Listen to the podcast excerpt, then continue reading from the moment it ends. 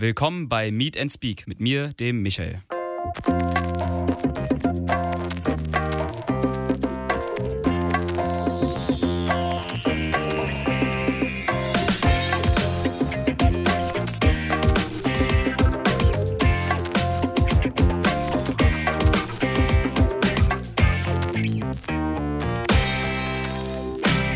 Habe heute den Tobias Naumann zu Gast.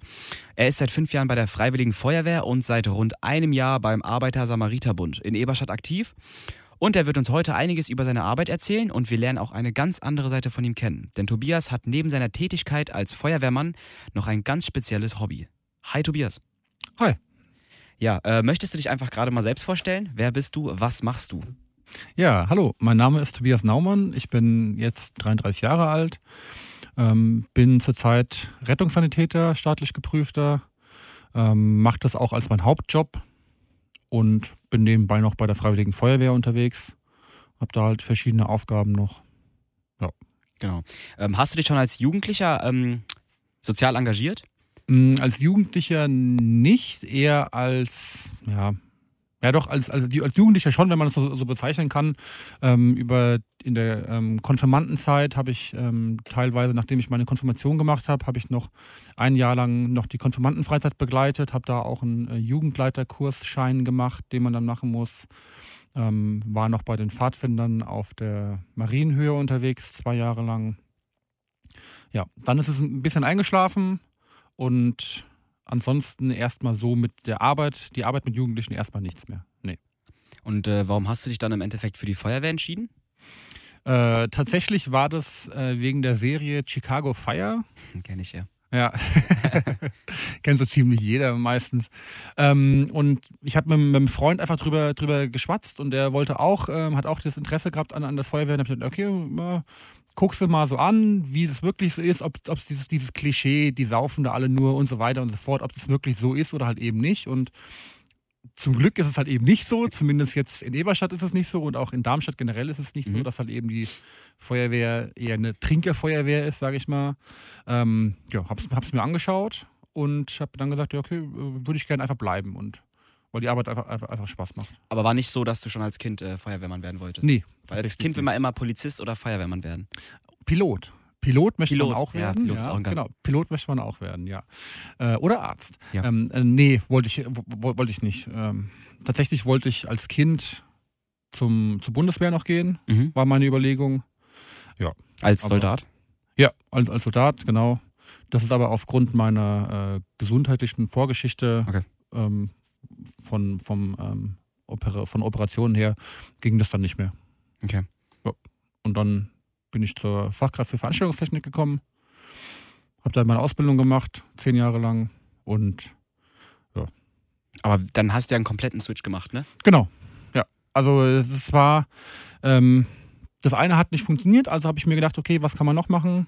Habe halt eben das andere rausgeguckt. Ich habe damals auch in der Konfirmandenzeit, ähm, gibt es in Rostorf, gibt es so eine Internetgruppe, die hat früher die, die, die Homepage gemacht. Da habe ich auch schon so ein bisschen mitgearbeitet. Ähm, das heißt, da war schon so ein bisschen dieses technische Interesse war vorher halt eben schon da und da ist man dann auch dazu gekommen, dass man dann auch so ein bisschen die Tonanlage in der evangelischen Kirche gemacht hat, beziehungsweise mit dem Pfarrer zusammengearbeitet hat, was das halt eben anging. Und da ist dann auch so dieses, ja, dieses Wissen so ein bisschen schon wegen den technischen Anlagen, beziehungsweise wegen den tontechnischen Anlagen hinzugekommen. Und von daher konnte ich mir das halt eben dann auch vorstellen. Okay. Und äh, wie war das dann, als du deinen deinen Job gewechselt hast? Stand es dann für dich fest? War das, war das nicht so eine Art Risiko, dass du jetzt dachtest, okay, ich habe jetzt einen sicheren Job gehabt, habe den zehn Jahre gemacht, wahrscheinlich auch ziemlich gut. Ähm, ja, aber es ist, ähm, aha, So ein Schritt ins Nichts, weißt du, erstmal. Ja, Ungewiss- ein, ein, ein Schritt ins Nichts, aber ich habe mir trotzdem überlegt gehabt, okay, wenn ich mich unwohl fühle bei irgendwas, dann muss ich was ändern, weil nur meckern kann jeder. Ja. Ähm, und von daher gesagt, okay, jetzt mache ich, einen- mache ich einen Cut und ähm, ende halt eben meinen beruflichen Werdegang, weil ich auch gemerkt habe, es hat mir einfach keinen keinen keinen Spaß mehr gemacht. Man war so ein bisschen ausgebrannt. Oh, ja, das, ähm, klar, jeder Schritt ist irgendwas Neues und man hat immer Ängste hinten dran, aber wenn man halt eben sagt, nö, es, ähm, ich bleib lieber auf der sicheren Seite, ist halt die Frage, ob man dann glücklich ist oder nicht. Oder nur weil ich dann jeden Abend mecker oder sowas, dann bin ich auch nicht glücklich in meinem, in meinem Job halt einfach. Aber bereut hast du es nicht, ne? Jetzt Nee. im Nachhinein. Nee, bereut habe ich es nicht. Es, äh, klar, man sucht sich dann natürlich den, den, den Job so ein bisschen und macht das halt eben neben seinem Hauptjob. Ja. Guckt man halt eben und ja, die Kollegen jetzt sind genauso durchgeknallt wie ich und von daher ähm, bin ich der Meinung, passt es eigentlich ganz gut und ja, man braucht eine kleine Durchgeknalltheit auch im, im Veranstaltungsgewerbe, weil man halt eben auch viel ähm, nachts arbeitet oder halt eben viel Überstunden macht und so weiter und da ist einfach die, die, die Kollegialität ist eine sehr, sehr wichtige, ist sehr, sehr wichtig, wie im Gegensatz jetzt zum, zum Büroalltag oder sowas, Ja. wo man eigentlich nur alleine ist, sondern wenn man halt eben mit fünf, sechs, acht Leuten zusammen ist, dann sollte jeder zumindest gleich verrückt sein, einigermaßen. Ja, du hast ja deine, deine Ausbildung dann komplett wieder bei Null angefangen, ne? Ja. Drei Jahre Ausbildung? Nee, als äh, Rettungssanitäter macht man drei Monate Ausbildung. Ach, okay, ja. Ähm, als Notfallsanitäter wäre dann die dreijährige Ausbildung, die ist jetzt ganz neu. Ja. Ähm, also im, Ver im Verhältnis ganz neu. Und als Rettungssanitäter macht man nur drei Monate Ausbildung.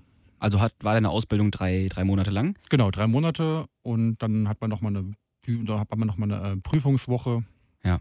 Und äh, wie verlief die? Ähm, gut, also das ist unter, unterschiedlich. Man macht ähm, einen Monat lang in der Schule ist man, dann macht man ein Praktikum im Krankenhaus Mhm. und dann macht, macht, dann macht man noch ein Praktikum auf der Rettungswache. Ja, also so, dass man wirklich ähm, jeden Teil mitbekommt. Klar, man bekommt nicht, nicht alles mit, weil in einem Monat sieht man nicht alles. Ja. Mhm. Aber ähm, dass man so ein Gefühl dafür bekommt, damit man auch sagen kann, okay, ist es jetzt wirklich was für mich? Ähm, kann ich wirklich nachts auch um 2 Uhr alarmiert werden oder sowas, wenn man Nachtschicht hat und dann rausfahren kann, bin ich dafür überhaupt körperlich und auch geistig in, in, ähm, in der Lage, von 0 auf 100 innerhalb von 15 Sekunden zu kommen, weil es gibt ja gewisse Regeln, die man einhalten muss. Nach Alarmierung, wie lange man dafür nur brauchen darf, bis man halt eben rauskommt, genauso wie bei der Feuerwehr auch ähm, gibt es da gewisse zeitliche Eingrenzungen, halt eben, wie schnell man auf, den, auf dem RTW, also auf dem Rettungswagen, ähm, sitzen muss, um dann rauszufahren und wie schnell man auch bei dem jeweiligen Patienten oder bei dem Ort, wo halt eben gerade die Lage gemeldet ist, einzutreffen ähm, hat. Okay. Und ähm, ja, nachdem du dann deine Ausbildung beendet hast, ähm, wie, wie ist dir, wann, wie lange ist es jetzt erstmal her, um das mal kurz festzuhalten? Ähm, mein Rettungssanitäter habe ich jetzt letztes Jahr im Mai beendet okay. Und bin jetzt Mitte. Februar, äh, Mitte, Mitte Januar ähm, angestellt, festangestellt als Rettungssanitäter und davor habe ich das ein bisschen ehrenamtlich gemacht. Wie, ähm, du hast ja schon Eindrücke sammeln können, ne? Ja. Jetzt hast du ja knapp ein Jahr gehabt, also Mai bis jetzt. Genau. Und ähm, ja, kannst du mal ein paar Eindrücke schildern, die dir vielleicht noch im Kopf geblieben sind, Erinnerungen, Mm, Ja, also tatsächlich wenn du darüber sprechen möchtest. Also wenn es Ja, ja, alles gut. Okay. Alles, all- alles gut. Ähm, tatsächlich ähm, ist der Eindruck von einer ähm, Person, die Ex ist, das so heißt Personen, die verstorben sind, Mhm. ähm, empfinde ich jetzt als nicht so schlimm wie jetzt eine Person, die schwer verletzt ist, wo du wirklich weißt, okay, die Person hat jetzt extreme, extreme Schmerzen oder der Person geht es gerade echt richtig, richtig schlecht. Eine Ex-Person, der kann es nicht mehr schlecht gehen, das ist schlecht für die Angehörigen, klar, ohne Frage. Aber eine Person, die gerade irgendwie ähm, eine relativ starke blutende Wunde hat oder der, wo der, der Kreislauf gerade im, im Keller ist und die Person weiß jetzt nicht, warum. Also Ja. diese, die, diese, diese Hilflosigkeit einfach, Okay, ja. ähm, die ist in meinen Augen schlimmer wie jetzt diese, äh, diese Endgültigkeit, mit der man bei einer Ex-Person konfrontiert wird. Kannst du das mal an einem Beispiel festmachen? W- Was Hilflosigkeit ähm, angeht. oder? Genau, zum Beispiel, was jetzt da zum Beispiel vorgefallen ist. Ähm, Das naja, würde mich mal voll also wenn man- interessieren. Das interessiert mich immer in so extremen Ja, Situationen. alles was, gut. was ist passiert? Äh, wenn man zum Beispiel ähm, ja, morgens aller, aller, ähm, alarmiert wird, weil es der älteren Dame, weil sie aufwacht und merkt, ihr älterer, ähm, ihr, ihr Mann, ihr Mann geht's nicht so gut. Der schnauft irgendwie schwer oder sowas oder der ja, ist ein bisschen kaltschweißig, also hat Schweiß auf der Stirn und so weiter und hat aber vorher kein, keinerlei Fieberanzeichen gehabt oder sowas. Und dann ist A, die Person, der es schlecht geht, hilflos und aber auch B, der Person bzw. die ältere Dame ist halt eben auch hilflos, weil was soll sie jetzt machen? Und ähm, dann ist es relativ viel Aufregung auch, was dann bei ihr hochkommt und ähm, dann ruft sie die Leitstelle an und dann kommen wir quasi, beziehungsweise dann werden wir alarmiert und dann kommen wir und dann geht es halt eben auch darum, die Frau zu beruhigen erstmal und auch gleichzeitig den Mann.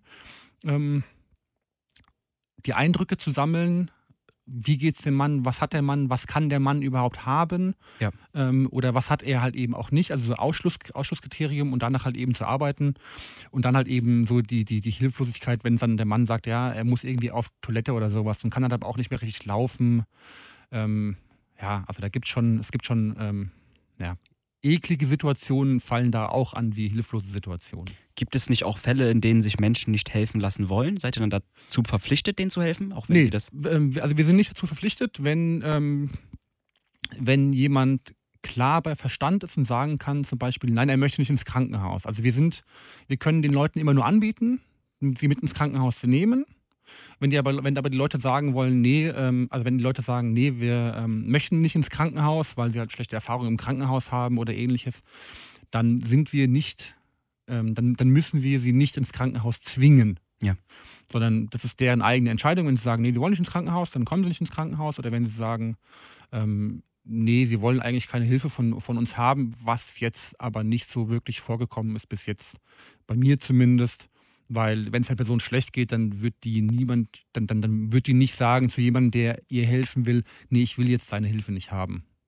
Das ist aber auch, das ist auch immer so eine über, also mh, so eine ja, Überredungssache, nenne ich jetzt, nenne ich es jetzt mal. Also man muss halt auch mit der, mit der Person reden. Man muss der Person klar machen, warum man jetzt hier ist. M, Viele Personen wissen auch nicht über die Schwere ihrer Erkrankung, die sie jetzt gerade haben. Also wenn sie zum Beispiel sagen, ja, mein linker Arm schmerzt so ein bisschen, so ein bisschen Brustschmerzen, das habe ich jetzt schon zwei Tage oder drei Tage oder sowas. Das ist nicht so schlimm, sagen viele auch. Ja, und das muss man der Person klar machen, dass es was am Herzen ist und dass es was zu was lebensbedrohlichem werden kann. Und dann ist auch ganz schnell der, die, die, ähm, Verständ, das, das Verständnis ähm, der Person, der man helfen möchte, auch da, dass er sagt, ja, okay, dann, dann helfen Sie mir, dann ist, dann, ähm, ja, bitte helfen Sie mir dann. Okay, also Überredungskünste braucht man da auf jeden Fall. Ja, Im man muss Normalfall halt nicht. Im, im, im, im Normalfall nicht, aber wenn man jemand hat, wo man weiß, okay, dem muss man eigentlich helfen, aber er möchte sich nicht helfen lassen, dann geht es einfach darum, dass man auch so ein bisschen Menschenkenntnis einfach mit sich bringt. Wie kann man mit den Menschen umgehen? Äh, Wie muss man mit den Menschen umgehen, um ihnen einfach klar zu machen, es wäre gut, wenn wir dir helfen, es wäre gut, wenn du mit ins Krankenhaus kommst, weil dir hier zu Hause kann dir niemand helfen, allerhöchstens der Hausarzt, der einen Hausbesuch macht. Aber wenn es dir schlechter gehen würde, würde der Hausarzt auch aus der Leitstelle anrufen, dann würden wir wiederkommen. Ja. Und das kann man ja vermeiden, indem man dich direkt mitnimmt ins Krankenhaus und die können dann auch nochmal besser drüber gucken, weil tatsächlich sind wir ja keine Ärzte. Ja. Also wir haben ja auch keinen keinen Arzt dabei, außer wir alarmieren den Notarzt nach. Und wenn wir den Notarzt nachalarmieren, dann ist die Nummer schon immer sehr, sehr prekär. Also das ist ja, ähm, gibt es ja auch nochmal Unterschiede, einfach was es für ein Einsatz ist, ob mit Notarzt oder halt eben ohne, ohne Notarzt. Gibt es da vielleicht noch einige persönliche Beispiele, die dir im Kopf geblieben sind? Extremfälle? Extremfälle jetzt nicht. Fälle, die ich zum ersten Mal gesehen habe, zum Beispiel meine erste Ex-Person, die ist mir im Kopf geblieben. Also ich weiß, was es für eine Person war. Ich weiß, wie sie aufgefunden wurde. Aber es ist jetzt nicht so, dass ich darüber irgendwie schlecht denke oder so, also beziehungsweise schlecht träume oder sowas, sondern das ist halt einfach, ja, das hat man, hat man gesehen, hat man verarbeitet. Ähm, für Extremfälle gibt es auch immer Hilfen. Also es gibt so Seelsorger, die kann man ähm, zu sich kommen lassen, dann als ähm, Rettungsdienstmitarbeiter oder bei, der- bei der Feuerwehr, die einem dann halt eben auch darüber helfen, beziehungsweise halt eben dann auch eine psychische Betreuung geben. Ansonsten als Extremfälle ja eher so die hilflosen Personen ähm, wie die schon ex-gegangenen Personen. Also eine, eine, eine Ex-Person ist für mich weitaus weniger schlimm wie jetzt eine Person, wo man zum Beispiel weiß, ja, ganz krasses Beispiel, Verkehrsunfall. Man weiß, okay, wenn man jetzt ähm, die Person da rausschneidet, dann ähm, verschwindet das Teil, was gerade zum Beispiel auf eine Arterie gedrückt hat und den Blutfluss verhindert hat, verschwindet und die Person, du weißt, wenn, wenn du sie rausschneidest, muss es sehr, sehr, sehr, sehr schnell gehen, weil die Person halt, halt eben sonst verstirbt. Das ist eine viel, viel schlimmere Situation, wie jetzt halt eben jemand, der schon ex gegangen ist, wo du weißt, okay, da kannst du nichts mehr machen. Ähm, oder eine Person, die nur ein bisschen verletzt ist, nenne ich es jetzt mal, die nur irgendwie einen Schwindel hat oder sowas. Ähm, wie, wie ist es aber genau, weil mich das jetzt Thema Leichen, das interessiert mich mal, wie ist der Geruch einer Leiche? Das kommt darauf an, wie lange die Leiche schon, schon gelegen hat. Also das ist, ähm, ja, wie kann man das vergleichen? Das, ähm, Leichen fangen irgendwann an, süßlich zu riechen. Mhm. Streng, streng zu riechen, süßlich zu riechen, aber das dauert auch ein paar Tage. Und das kommt auch auf die, auch auf die, die Umgebungstemperatur an. Ähm, das ist ganz unterschiedlich. Also jede Leiche riecht, riecht doch anders. Oder jede Wohnung riecht auch anders. Also wenn ich in Wohnungen reinkomme und ich, das ist eine Messi-Wohnung oder sowas, dann rieche ich wesentlich anders wie jetzt bei mir oder bei dir zu Hause äh, eine Wohnung riecht. Jede Wohnung riecht ja auch irgendwie so ein bisschen halt einfach. Okay. Mhm. Da gibt es schon sehr, sehr krasse Wohnungen. Also wenn du zum Beispiel zu einem Einsatz kommst, wo jemand Hilfe benötigt ähm, und dann hast du da 15, 16 Näpfe für Katzen rumstehen, ja. weil die, die Person, Person halt eben viel, viel Haustiere hortet oder halt eben irgendwie Katzen zu Hause hat oder sowas. Und ähm, dann aber auch die ganze Wohnung eigentlich ein, ein riesengroßes Katzenklo ist, zum Beispiel oder sowas. Das sind, das sind auch so Fälle, wo du denkst, boah, da kann einem schon mal so ein bisschen übel werden einfach. Mhm. Ja. Wie wenn du jetzt in eine Wohnung gehst, ne? wie, wie kann ich mir das vorstellen? Wie gibt's da so, also ich stelle mir mal vor, dass eine Leiche auf dem Boden liegt, was ja eigentlich aber komplett unsinnig ist, ne? Einer, der jetzt natürlich so, gestorben ist. So unsinnig ist es gar nicht. Also wenn zum Beispiel eine Person sich gerade gewaschen hat oder sowas und dabei ähm, irgendwie ähm, ähm, dann, dann verstirbt, dann fällt sie einfach auf den, auf den Boden. Ja. Ähm, das kann im, im Flur sein, das kann im Bad sein, in der Dusche sein oder wenn sich oder wenn jemand ähm, läuft. Ältere Leute können die Füße meist nicht mehr so hochheben. Mhm. So, und viele ältere Leute haben, haben auch noch Teppich in der Wohnung. Ja. Und das ist jetzt nicht nur so ein ganz, ganz schmaler Teppich, sondern auch so ein bisschen höherer Teppich. Ja. Und da kann es auch sein, dass sie einfach über die Teppichkante fallen und dann, ich sag mal, blöd fallen auf irgendwie einen, einen Wohnzimmertisch oder sowas und sich dann dadurch eine Kopfplatzwunde, zu, ähm, ähm, ähm, ähm Kopfplatzwunde zufügen. Und durch dann ähm, Medikamente, die sie einnehmen, zum Beispiel Blutverdünner oder sowas, wegen, weil sie vielleicht einen zu hohen Blutdruck haben oder sowas, blutet man dann schneller, beziehungsweise das Blut kann nicht mehr gerinnen. Mhm. Und dann kann es auch einfach sein, dass du dann ähm, ohnmächtig wirst und es dann gar nicht, gar nicht mehr mitbekommst und dann einfach halt eben verstirbst, indem du es nicht mehr mitbekommst. Gab es auch mal den Fall, dass du in eine, in eine Wohnung bist? Ich gehe ein bisschen in die Krimi-Ecke. Also gab es mal den Fall, dass du in eine Wohnung bist, jemand ist verstorben und du dachtest dir, der ist nicht gestorben an einem natürlichen Tod? Ähm, tatsächlich gab es den Fall noch nicht. Was man dann aber machen würde, ist, also meistens ist es ja so, dass man, ähm, so ein Fall wäre jetzt zum Beispiel eine Türöffnung. Das heißt, du hast bei einer Türöffnung ist immer die Feuerwehr dabei ja. und auch die Polizei, weil du dir gewaltsam Eintritt verschaffst in eine, in eine Wohnung, die dir nicht gehört. Und da geht es A erstmal darum, dass die Polizei dabei ist, um zu gucken, dass da alles in Ordnung ist, dass mhm. du nichts mitnimmst weil wenn du allein in so einer Wohnung bist und gerade niemand da ist, kann man ja theoretisch, äh, gibt es ja auch Leute, die da vielleicht was, was mitnehmen würden oder sowas. Oder die, die Versuchung ist halt eben größer, wie wenn der Patient halt eben jetzt noch ähm, da sitzt und lebt und mit, mit, mit dir redet oder sowas. Ja. Ähm, aber halt eben auch, um dann zu gucken, okay, ist da vielleicht ähm, ein, ähm, ein, Morddelikt geschehen oder sowas? Äh, oder ist es ein natürlicher Tod oder ist es jetzt kein natürlicher Tod? Ähm, da ist die Polizei halt eben dann auch dabei. Okay, aber im Normalfall, weil du wärst ja dann eigentlich an erster Stelle da. Genau. Genau, und im Normalfall würdest du dann aber schon so auf den ersten Blick auch so vom, vom Bauchgefühl her direkt merken, so, das ist, das ist natürlicher Tod. Das kann man sehr, sehr schwer Oder sagen. Oder Unfalltod. Aber also, kein, keiner, der jetzt beeinflusst wurde durch. Das kann, man, das kann man sehr, sehr schwer sagen. Ich kann jetzt nicht sagen, weil da eine ältere Person ähm, liegt, die jetzt gestorben ist, ist sie jetzt gestorben aufgrund von Medikamenten? Ist sie gestorben, weil sie selbst zu viele Medikamente genommen hat? Äh, ist sie jetzt gestorben, weil sie irgendwie ja, eine Spritze bekommen hat mit irgendwelchen Medikamenten oder sowas oder ob sie, ob sie vergiftet wurde oder sowas, das kann man, kann man relativ ähm, schwer sagen weil die, die äußeren Anzeichen sind jetzt nicht so, nicht, so, äh, nicht so gegeben. Also wenn jetzt jemand Schaum vom Mund hat oder sowas, dann kann man, könnte man jetzt spekulieren, dass er irgendwas ist oder sowas, aber ähm, eigentlich kann man das als Rettungssanitäter, kann man das jetzt nicht irgendwie sagen, die Person ist jetzt ähm, gestorben aus dem Natürlichen oder halt eben die Person wurde jetzt irgendwie vergiftet, getötet, von wem auch immer jetzt. Ja. Wie du bereits gesagt hast, hast du jetzt auch schon unzählige verstorbene Menschen äh, gesehen. Du hast ähm, Leichen gesehen. Wie ist dein Verhältnis ähm, zum Leben nach dem Tod? Hast du dir mal die Frage gestellt, was ist eigentlich danach? Wo befinden sich die Menschen? Mm, ja, die Frage habe ich mir schon gestellt. Ähm, tatsächlich hat mich die Frage auch ähm, letztes Jahr im Februar relativ selbst, emotional selbst getroffen, weil meine Mutter verstorben ist. Ja. Ähm, hat man sich auch überlegt gehabt, okay, was ist jetzt, schaut sie von oben herunter, ist sagen wir jetzt dieses klassische Bild einfach vom Himmel hinabschauen. Ähm, ich denke, es gibt ein Leben nach dem Tod, ja, aber ich glaube nicht, dass es so ist, wie man sich es vorstellt, sondern einfach, dass es, ähm, dass man keine, keine Schmerzen mehr hat, keine Sorgen mehr hat, also ein, ein gelassenes Leben einfach jetzt, wie wenn man jetzt ähm, im Leben selbst irgendwie mit Krankheiten Schmerzen hatte oder sowas. Ähm, sei es jetzt egal, welche Krankheiten man hatte, ähm, dass man dann im Tod einfach ein ähm, entspanntes Dasein hat. Ich glaube jetzt aber nicht, dass ähm, der Tod mit dem Lebenden kommunizieren kann oder halt eben umgekehrt. Ich glaube einfach, dass es einfach eine Entspannung ist. Okay. Ja, ähm, genau. Um mal wieder ähm, vom Thema so ein bisschen äh, ins, äh, in ein freudigeres Thema zu kommen. Wir hatten vor einigen Wochen ähm, deinen, naja, Kollegen kann man nicht sagen, äh, wir hatten den Till Eckermann da und der ist bei den Deutschen Maltesern. Genau, und diesen katholischer Verein, glaube ich.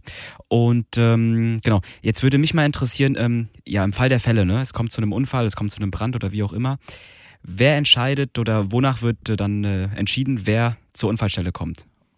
Ähm, die ASB? Entscheiden tut es die Leitstelle. Das heißt, wenn du jetzt zu einem Unfall kommst, zum Beispiel auf, auf der Autobahn oder sowas, dann wählst du die 112.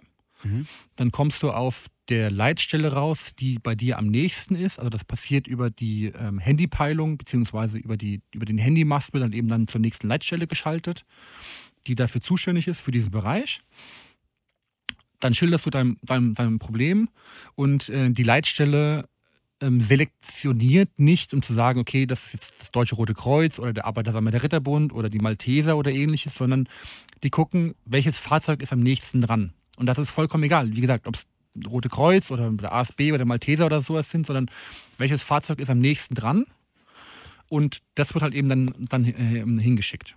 Gibt es aber auch zum Beispiel bestimmte Fachgebiete, die jetzt nur die RSB macht ähm, oder eben die Malteser? Was sind die Unterschiede zwischen den beiden? Mhm. Unterschiede gibt es jetzt nicht ganz so stark. Der ASB zum Beispiel hat noch eine Rettungshundestaffel in Eberstadt ähm, ansässig, die dann auch ähm, im Katastrophenschutz ähm, tätig ist. Beim Maltesern weiß ich jetzt nicht hundertprozentig, ob die noch irgendwelche anderen ähm, Spezial Spezialisierungen haben, gibt es mit, Sicherheit, mit Sicherheit aber auch, dass sie Spezialisierungen haben nochmal. Aber stand für dich schon fest, dass du zur ASB willst? Hat es einen bestimmten Grund gehabt? Ähm, ja, ich, ich hatte ähm, aufgrund meiner Tätigkeit halt eben bei der Freiwilligen Feuerwehr, habe ich halt eben gesagt, okay, ich würde gerne mal ein Praktikum machen. Ähm, sowohl bei der Berufsfeuerwehr habe ich ein Praktikum gemacht, um mir den Beruf als Berufsfeuerwehrmann anzuschauen. Ja. Und ähm, habe dann auch noch gesagt, okay, ich würde gerne mal gucken, okay, wie ist denn das Arbeiten im, im, im Rettungsdienst? Ähm, habe dann eine Woche lang Praktikum beim ASB auch gemacht. Habe mich dann mit dem Wachleiter unterhalten und gesagt, okay, hier, wie sieht's aus? Wie kann ich bei dir arbeiten? Wie können wir das zusammengestalten, dass ich bei dir arbeiten kann? Und dann hat es halt eben seinen Weg genommen und jetzt bin ich froh, dass ich da arbeiten kann. Ja. Was sagt die Familie zu deinem Beruf eigentlich? Weil das ist ja schon so ein, so ein Beruf, der ist mal auch schon konfrontiert mit Extremsituationen, die auch gefährlich für einen selbst sein werden können. Mm, ja, also tatsächlich ist meine Familie auch im also meine äh, eine Cousine arbeitet zum Beispiel im Krankenhaus. Äh, meine Freundin arbeitet auch im, im Krankenhaus. Das heißt, es sind mm, nicht mehr so extreme wie jetzt zum Beispiel in einer Familie, die komplett nur, nur im, im Büro arbeitet, die dann, äh, wo dann der Sohn sagt, ich möchte jetzt zum Rettungsdienst gehen oder die Tochter sagt, ich möchte jetzt zum Rettungsdienst gehen oder sowas, sondern das sind äh, Situationen, die in der Familie auch schon bekannt sind, beziehungsweise Momente, die in der Familie auch schon bekannt sind. Okay. Und man hat da immer relativ viel ähm, hinter ähm, ähm, ähm, Halt von der Familie her, mhm. die dann sagen, wenn irgendwas ist oder sowas, kannst du auch mit uns, mit, mit, mit uns reden oder wenn dich irgendwas gestört hat oder sowas. Und was macht dir mehr Spaß? Rettungsdienst, Feuerwehr? Äh, der Rettungsdienst tatsächlich, ja. Weil? Äh, weil man mehr Menschen helfen kann. Achso, okay. Bei der Feuerwehr ist es dann meistens zu spät. Nee, bei der, nee, bei der Feuerwehr ist es nicht, nicht zu spät. Bei der Feuerwehr geht es ähm, weniger um, um das Menschen, um den Menschen zu helfen, sondern auch zum Beispiel ähm, einfach ein Haus zu löschen oder sowas. Aber man, die, die, die prozentuale Anzahl an Möglichkeiten, den Leuten zu helfen, ist halt eben im Rettungsdienst einfach wesentlich höher wie jetzt bei der, bei der, bei der Feuerwehr. Okay. Arbeitet ihr eigentlich auch ähm, bei der ASB mit der Polizei zusammen? Ja, also wir haben ähm, verschiedene, ähm, es gibt da verschiedene, ähm, verschiedene Einsätze. Da arbeiten wir auch mit der Polizei zusammen, zum Beispiel irgendwie einen Bereitschaftsraum stellen oder sowas, wenn die Polizei irgendwas macht und dann, dass dann ein Rettungswagen im Hintergrund steht, der ähm, bereit ist, wenn irgendwas passiert durch, durch diesen Einsatz oder ähnliches, äh, beziehungsweise ähm, bei der Türöffnung auch wieder, ist auch die Polizei dabei. Ja. Dass ähm, bei der Türöffnung, weil man halt eben in, in, in fremdes Eigentum eindringt, halt eben auch dann die Polizei dabei. Also ja, man arbeitet schon relativ ähm, stark auch zusammen mit der, mit der Polizei. Wie ist es eigentlich, wenn du jetzt in einer großen Menschenmenge aktiv bist und da helfen musst als Rettung, Rettungssanitäter, gerade wenn die Menschen alkoholisiert äh, sind? Zum ja, Stichwort jetzt zum Beispiel, ähm, ja, äh, Schlossgrabenfest. Nee. Schlossgrabenfest war das, glaube ich, da gab es letztes Jahr einen Vorfall im Herrengarten, ne? Das war da waren richtig viele Rettungssanitäter. Jahr, ja. Vorletztes Jahr, okay. Genau, 2018 war das. Da waren Riesenpöbeleien. Da gab's, ich weiß genau. jetzt nicht, ob es da Opfer gab, das weiß ich nicht. Das weiß ich jetzt auch nicht hundertprozentig. Da sind aber auch Helikopter und so weiter geflogen. Genau. Wie geht man in so einer Situation, äh, wie, wie geht man da, wie muss man da ähm, umgehen mit den Menschen? Gerade wenn die alkoholisiert sind, äh, Leute im Weg stehen, Ärger machen, pöbeln. Ähm, schwierig. Ähm, da ist wirklich extremer Menschenverstand gefragt dass man jetzt nicht ähm, zu dem Pöbelnden geht und den wegschubst, weil dann weiß man ganz genau, der Pöbel kommt wieder und schubst dich weg. Auch ein Rettungssanitäter? Ja, ja. Logo. Das, das ist doch dem Pöbelnden vollkommen egal. Das ist ja, aber auch. In echt? Ja, klar. Gewalt gegen Rettungs- oder Gewalt gegen Rettungskräfte oder gegen Feuerwehrkräfte sind heutzutage weit, ist, ist ein heutzutage weit verbreitetes Problem. Echt? Tatsächlich, Wirklich? Tatsächlich gibt es sogar Kurse, die man besuchen kann als ähm, Rettungskraft oder als, als Berufsfeuerwehrmann oder ähnliches, halt eben einfach, die auch so ein bisschen auf die Selbstverteidigung drauf ähm, eingehen und wie man mit den Personen umgehen kann. Also das ist auch viel mit ähm, Gesprächen hat auch, auch zu tun einfach. Und man kann, ähm, ich sag mal, betrunkene, pöbelnde kann man relativ gut in Schacht halten, indem man Aufgaben gibt.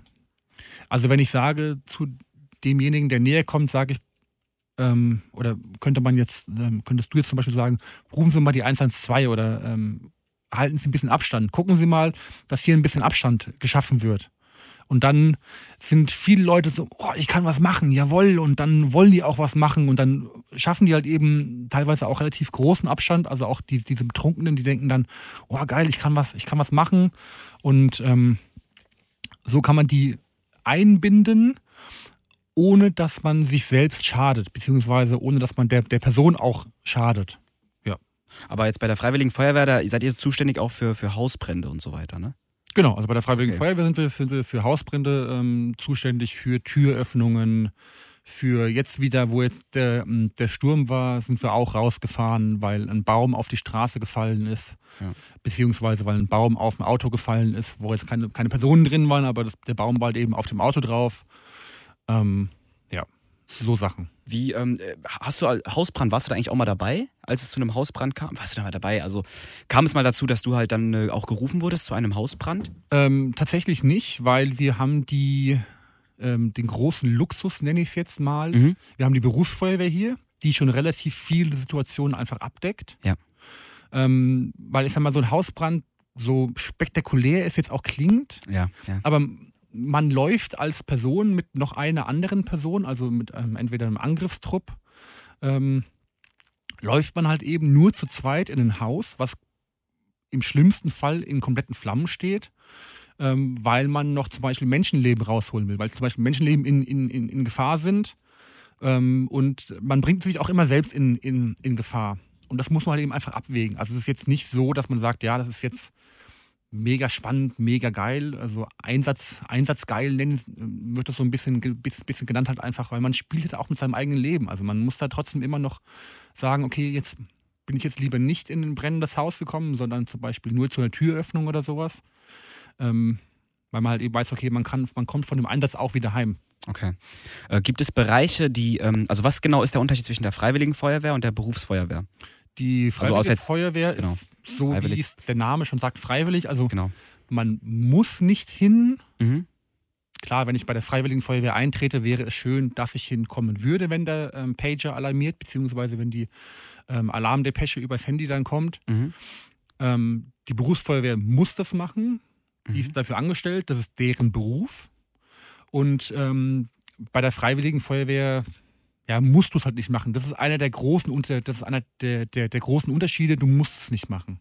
Aber werden dann beide gleichzeitig alarmiert? Also Berufsfeuerwehr und äh, Freiwillige Feuerwehr? Ähm, oder? Das kommt drauf an, was es für ein Einsatz ist. Also wenn zum Beispiel jetzt in Eberstadt hinten ein Hochhaus brennt, ähm, dann gibt es, es, es gibt verschiedene Alarmpläne, wenn, wenn Menschenleben in Gefahr sind, wenn ein Hochhaus brennt oder wenn irgendein Firmengebäude brennt oder wenn ein normales Gebäude brennt. Dann ähm, kann es ähm, entweder so laufen, dass die Freiwillige Feuerwehr mit alarmiert wird, einfach aufgrund der Nähe, der, der Nähe mhm. ähm, zu dem Gebäude, beziehungsweise weil die Feuerwehr Eberstadt auch so ein bisschen für Hochhäuser auch so ein bisschen ausgebildet wird, einfach, ähm, weil sie halt eben hinten im, in Süd 3 relativ viele Hochhäuser haben. Anders wiederum kann es aber auch sein, dass ähm, der Fahrzeugführer beziehungsweise der, der Einsatzleiter vor Ort dann sagt, nee, wir alarmieren die Freiwillige Feuerwehr nach, die halt eben dann noch Hilfeleistung ähm, stellen kann einfach. Ähm, okay. Äh, wie ist das jetzt zum Beispiel, wenn es jetzt aber nachts zu einem Fall kommt, ne, ihr werdet äh, gerufen. Warum ist es so, dass ihr auch nachts mit einem Martinshorn fahrt? Ähm, liegt einfach daran, weil man, ähm, das sind Wege- und Sonderrechte, das ist äh, auch in der Straßenverkehrsordnung steht das drin. Ich darf zum Beispiel nur über rote Ampeln fahren, wenn ich das äh, Sonderrechte, beziehungsweise wenn ich mir Wege- und Sonderrechte quasi, ähm, äh, wenn ich die ausübe, das heißt Blaulicht und, und Martinshorn. Ähm, genauso ist es auch, dass die Leute einfach darauf aufmerksam gemacht werden, dass sie halt eben jetzt nicht über die Kreuzung fahren oder halt eben nicht über die Kreuzung gerade laufen oder sowas oder un, un, unachtsam, Unachtsamkeit über die, über die Kreuzung laufen. Ja, man kann darüber diskutieren, ob ich jetzt, wenn ich nachts um drei zu dem Einsatz gerufen werde Ja. und in eine Straße reinfahre, ob ich dann noch den ganzen Häuserblock wecken muss, indem ich jetzt den, das Martinshorn noch anmache oder ob ich es nur durch ähm, Blaulicht mache. Aber tatsächlich ist es so geregelt im Gesetz, dass ich Martinshorn und Blaulicht zusammen anmachen muss und das auch nur dann verwenden darf zusammen. Also ich darf nicht nur Blaulicht verwenden oder ich darf nur Martinshorn verwenden, sondern ich muss es eigentlich immer zusammen machen. Du hattest ja ähm, vorher darüber gesprochen, dass ihr dann ähm, gerufen werdet über. Das war, ist es so eine Art Walkie-Talkie? Bei was über, über Genau. bei, bei, bei, bei so einem Pager. Pager, genau, Pager Genau. Das ist ähm, so, wie man es früher kennt, so, ein- so, so ein Pager. Das ist so groß wie eine, wie eine ähm, Tempotasche, äh, wie, so- wie so eine Tempotaschentuchpackung ist das. okay.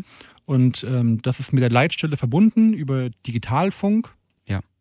Und da kommt dann halt eben dann das Einsatzstichwort drauf, der Einsatzort drauf und was es für ein Einsatz ist. Also ob es jetzt ähm, ein Einsatz normale Fahrt ist, ob es ein Einsatz mit Blaulichtfahrt ist, ob es ein Einsatz mit ähm, Notarzt, Nachalarmierung ist, sowas. Okay. Und warum sind es so viele Feuerwehrfahrzeuge, die immer zu einem Unfallort hinfahren? weil äh, jedes Feuerwehrfahrzeug nun eine gewisse andere Ausstattung hat. Also es gibt ja Drehleitern, dann gibt es Feuerwehrfahrzeuge, die sind für technische Hilfeleistungen, ähm, die haben technische Hilfeleistungen, ähm, die haben Sachen für technische Hilfeleistungen an Bord oder die haben noch Wasser an Bord zum Beispiel. Und so ein Feuerwehrzug besteht auch aus immer verschiedenen Fahrzeugen, einfach, dass es dann ein Zug ist. Meist Führungsfahrzeug, dann einmal eine Drehleiter ist dabei, dann ein normales ähm, Löschfahrzeug, also Hilfeleistungslöschfahrzeug ist noch meist dabei. Euer Anzug, also bei der Feuerwehr, ist ja bei einem Brandfall, ist gelb. Das ist auch unterschiedlich, nö. Also der, der ist ähm, schwarz mit gelben Signalstreifen ist der drauf. Warum ist der nicht komplett gelb? Weil wäre das Ähm, nicht besser zur, zur Unterscheidung jetzt, wenn ein Opfer euch zum Beispiel im Haus erkennt? Ähm, das ist ganz unterschiedlich. Also wie gesagt, das ist ganz unterschiedlich. Es gibt, so. äh, das, das, ähm, das, das Gesetz schreibt keine Farbe vor. Das Gesetz schreibt nur eine ähm, farbliche Markierung vor, dass man, wenn man zum Beispiel nachts draußen auf der Autobahn steht, dass man da halt eben ähm, erkannt werden muss durch halt eben Mhm. diese reflektierenden Streifen. Ja. Ähm, ich sag mal, die, die Berufsfeuerwehr Frankfurt hat, glaube ich, ähm, diese komplett so gelblich Overalls, also so, so, so gelblich ähm, orange oder die Amerikaner, die haben auch dieses gelblich, bräunlich und so weiter. Das ist ganz unterschiedlich. Da gibt es keine, keine Bestimmung, wie diese Farbe auszusehen hat. Okay. Bist du, ähm, wenn du jetzt in ein, in ein brennendes Haus gehst, bist du da immer so unter Adrenalin? Oder Ja. bist du unter Schock? Wie ist das? Wie erlebst du das? Mm, Schock nicht, du bist unter Ad- Adrenalin. Ähm, man geht halt eben auf der Anfahrt die Sachen durch. Okay, was muss ich beachten? Wo ist was auf dem Fahrzeug, dass es halt eben relativ schnell geht. Und ähm, man sieht ja den Brandherd noch nicht. Also man weiß ja nicht, was auf einen zukommt, sondern man weiß ja nur, okay, da ist jetzt zum Beispiel äh, F2Y, das ist so ein Meldebeispiel, so ein Meldecode quasi, das heißt Feuer, Menschenleben in, in, in Gefahr. Und dann weiß, okay, da ein Menschenleben in Gefahr, wie muss ich mich verhalten, beziehungsweise worauf muss ich achten, was muss ich alles, alles mitnehmen. Und dann wird die Lage vor Ort sowieso erstmal erkundet. Und dann, ja, man hat definitiv viel Adrenalin ähm, Okay. drin. Allein schon, weil man nachts um drei aufsteht und das ist nicht das normale Weckergeräusch, sage ich mal, sondern das ist halt eben ein anderes Geräusch. Und du weißt ganz genau, jetzt musst du von jetzt auf gleich funktionieren. Da kannst du nicht noch zwei Minuten lang warten oder sowas, weil in zwei Minuten sind die ersten Fahrzeuge schon ausgerückt. Aufgrund dieser zeitlichen Beschränkung, die man einfach halt eben hat, diese Hilfsfrist, die es in Deutschland gibt, die man einhalten muss, ähm, da muss man von jetzt auf gleich funktionieren einfach. Okay. Sowohl im Rettungsdienst als auch bei der Freiwilligen Feuerwehr und auch bei der Berufsfeuerwehr. Die hat auch diese Hilfsfrist, die man einhalten muss. Wie ist jetzt genau der Vorgang, wenn ich jetzt die Feuerwehr rufe? Ja, wenn du die Feuerwehr rufst, dann ähm, kommst du bei der Leitstelle raus, wie gesagt. Okay. Die, ähm, die Leitstelle unterhält sich dann mit dir. Ähm, wer sind sie, wo sind sie, was ist passiert. Und dann hat der Leitstellendisponent, so heißen die Leute, die auf der Leitstelle arbeiten, die haben 60 Sekunden Zeit, um die Feuerwehr zu alarmieren. Das heißt, die haben 60 Sekunden für das Gespräch mit dir, bis sie auf die Alarmierung drücken. Dann haben die Rettungskräfte 60, Minu äh, 60 Sekunden Zeit, um vom Fahrzeug bzw. von der Alarmierung auf Fahrzeug zu gehen und rauszufahren, sodass acht Minuten Fahrtweg übrig bleiben, ähm, um am Einsatzort anzukommen. Das ist diese, diese zehn Minuten Zeitspanne, die eingehalten werden muss. Ähm, und deswegen gibt es auch so viele verschiedene freiwillige Feuerwehren einfach. Okay. Ähm, Im Falle eines Brandes, ne? Wenn jetzt, ähm, naja, wenn jetzt ein Haufen von Menschen Mhm. äh, die Brandschutztür benutzen, oder sagen wir, die, äh, sagen wir, nee, sagen wir ein, ähm, ein, ein, ein Gebäude oder eine Wohnung befindet sich im zehnten Stock. Mhm. Und ähm, Aufzüge dürfen ja generell nicht benutzt werden, ne? Im dürfen Falle nicht, dürfen nicht genutzt werden, weil halt eben nicht sichergestellt werden kann, Ja. dass der Aufzug funktioniert. Tatsächlich gibt es in, den- gibt's in vielen ähm, öffentlichen Gebäuden oder auch in Hochhäusern gibt's einen Feuerwehraufzug, Aha, okay. der den Bedarf, aber der hat aber bestimmte Sicherheitsvorkehrungen. Das heißt, der hat ähm, vor der Auf, also nach der Aufzugstür kommt nochmal ein Raum, Ja. die mit einer Brandschutztür verschlossen ist, dass wenn man aus dem Aufzug rauskommt, nicht direkt ins Feuer reinkommt. Okay. Oder halt eben nicht direkt in, den- in den Rauch reinkommt oder sowas. Und auch das, ähm, das Kabinett, also die, die Außenhaut von dem Aufzug, beziehungsweise wie der aufgebaut ist, ist nochmal äh, noch mal ein Ticken anders wie jetzt ein normaler Aufzug. Deswegen sollte man eigentlich nur das Treppenhaus benutzen. Das außerdem auch freier, breiter ist und man auch schneller rauskommt, weil wenn man jetzt oben im zehnten Stock steht Mhm. und darauf wartet, dass der Aufzug kommt und dann fährt aber erst zum ersten wieder Erdgeschoss, zweite Erdgeschoss und so weiter und so fort. Aber was ist, wenn ich jetzt im zehnten Stock wäre? Oder wenn es jetzt zum Beispiel so ein Riesengebäude ist, wie jetzt in Amerika, die ganzen Gebäude? Oder Frankfurt? Dann auch die, die, die, die, das, das Treppenhaus. Also das Treppenhaus ist Echt? immer, Bei 30 Stöcken? ja, Treppe runterlaufen ist immer relativ einfach. Vor allem, wenn man den Adrenalinschub hat auch. Ähm, ja, und das Haus ist ja nicht von jetzt auf gleich in, im, steht ja nicht im, im Vollbrand. Ja. Also meist ist dann zum Beispiel irgendwie ein Zimmer oder sowas und dann wird das Haus halt eben geräumt und dann ist man ja nicht direkt in Lebensgefahr. Also sag mal, das ist jetzt nicht so krass wie jetzt zum Beispiel beim World Trade Center, Ja. wo das Flugzeug reingeflogen ist und 30, äh, 30 Minuten später ist das ganze Ding zusammengebrochen, sondern normalerweise ist es ja ein Raum, der irgendwie anfängt zu brennen oder sowas. Und dann kann man immer noch ge geordnet halt eben dann übers Treppenhaus halt eben dann rausgehen. Wie bildet sich so ein, so ein Feuer? Gibt es da bestimmte Merkmale? Also, Ja, wenn ich jetzt einen Brand setzen würde, wie würde das dann erstmal, so wie sieht der Verlauf? Gut, ähm, klein ähm, und ähm, das Feuer Äh, Feuer braucht halt eben auch eine, ähm, eine Masse, die es halt eben brennen kann, also Energie. Ja. Die ist halt eben, äh, Feuer produziert halt eben diese Energie und die entlädt sich halt eben dann in, in Flammen, beziehungsweise steckt halt eben ähm, andere Sachen an. Da gibt es auch verschiedene Wärmeübertragungen. Ähm, wie jetzt zum Beispiel die Heizung ist eine andere Wärme wie jetzt ein Föhn. Ähm, und wenn halt genug Energie in einen, in einen Stoff reingeflossen ist, dann kann dieser Stoff diese Energie nicht mehr aufnehmen und dann entfaltet sich diese Energie und das ist dann zum Beispiel so eine Flamme. Da entsteht dann, da fängt dann an, so eine Flamme zu entstehen oder sowas. Ähm, ja, und dann sieht man das an der Rauchentwicklung auch, was dann halt eben brennt, ob das weißer Rauch ist, ob das dunkler Rauch ist, ob der Rauch, ähm, wenn der aus der Tür rauskommt, ob das dann so ein pulsierender Rauch ist oder ob der direkt schnell abzieht, was dann auch nochmal dem, dem Feuerwehrmann sagt, ähm, da muss man jetzt aufpassen, weil es dann dieses Flashover gibt, was ja. man ja so aus diesen ganzen Filmen und so weiter kennt. Man macht die Tür auf und auf einmal kommt ein riesen Feuerball entgegen ja. und so weiter. Ähm, da steckt relativ viel Physik auch hinten dran, ähm, weil das Rauch-Luft-Gemisch braucht eine gewisse Konzentration und erst wenn, und durch dieses Tür aufmachen kommt dann von unten, also meistens Rauch oben und unten ist meist frei. Und durch dieses Tür aufmachen entsteht dann ein Unterdruck in dem Raum. Der, der Rauch zieht dann nach oben schnell weg. Von unten wird Sauerstoff reingezogen.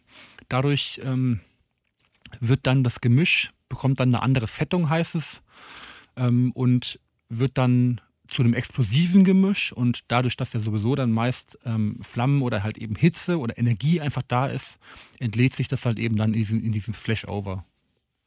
Und das kann man halt eben an dieser Rauchentwicklung von der Tür, wenn man die halt eben aufmacht oder bei einem, bei einem Fenster oder ähnliches, kann man das relativ gut sehen. Deswegen macht man auch, wenn man in einen Raum reingeht zum Beispiel, also gibt, da gibt es viele taktische Vorgehensweisen, man macht nur ganz kurz die Tür auf, gibt einen Wasserstrahl rein, macht die Tür wieder zu.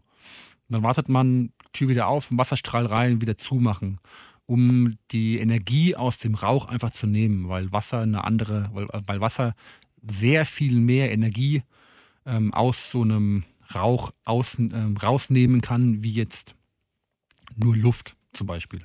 Okay. Und äh, wie schützt man sich vor so einem Brand am besten? Ähm, Sowohl als Zivilist als auch als Feuerwehrmann? Äh, als Zivilist gibt es halt eben die Möglichkeit, dass man sich einen Feuerlöscher ähm, ins Haus holt.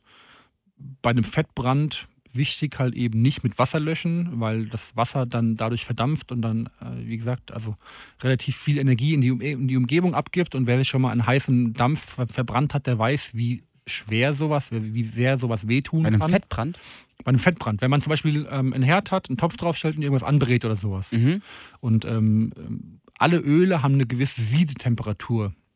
Oh, jetzt lerne ich das heißt, ab einer gewissen Temperatur fängt das Öl an zu, ähm, zu rauchen. Und ähm, irgendwann kann halt eben auch da das Öl nicht mehr ähm, Energie aufnehmen und dann fängt das halt eben auch an, in Flammen aufzugehen.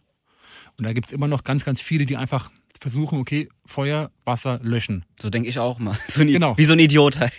genau. Wenn du willst, ja, guckst du mal bei, bei YouTube ähm, Fettbrand löschen mit Wasser. Da gibt es relativ viele Videos, wie sowas ausgeht und da weißt du, da sieht man dann ganz genau, okay, sowas sollte man einfach nicht machen, weil das Wasser ähm, verdampft ja bei 100 Grad. Unsere Öle haben sie die Temperatur von 200 Grad, 290 Grad, je nachdem, was es halt eben für ein, für ein Öl ist. Ja. Das heißt, wenn ich Wasser drauf gebe, ist es sofort verdampft. Und du hast halt 1700-fache Menge an Energie bzw. An, an Wasserdampf, die du an Wasser da drauf machst. Und das ist extrem viel Energie, die dann auf einmal, die, äh, extrem viel Energie, die dann auf einmal auf dich zukommt und dir dann halt eben extrem viel ähm, auch Verletzungen äh, zuführen kann. Ich habe da ist es viel sinnvoller einfach ja, genau. Deckel drauf machen, dann entzieht man dem, ähm, dem Topf den, den, Sauerstoff vom Herd nehmen und dann geht es auch, auch, auch wieder aus. Und als Feuerwehrmann selbst schützt man sich halt eben mit seiner persönlichen Schutzausrüstung. Mhm.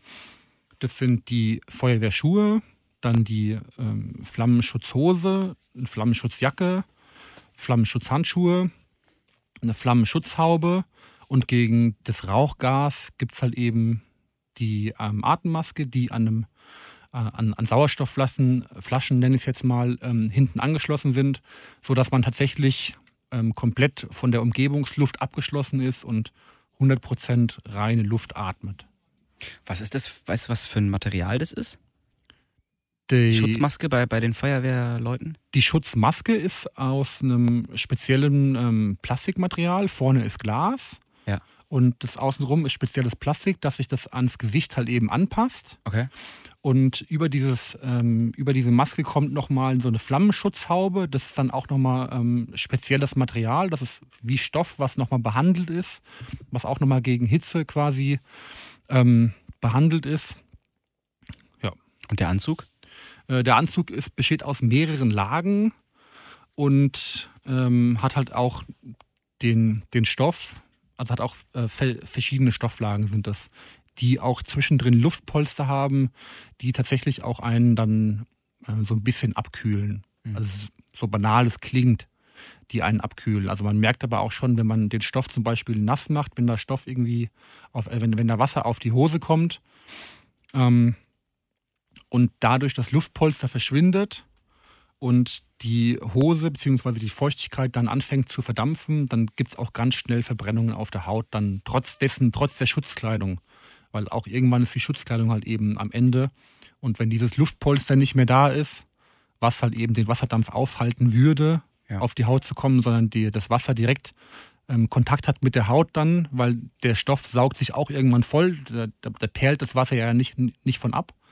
Und dann ist es wie wenn ich mir heißes Wasser aufs Bein ähm, schütte. Das brennt auch, äh, tut, tut auch irgendwann extrem weh und gibt halt eben auch Verbrennungen dann.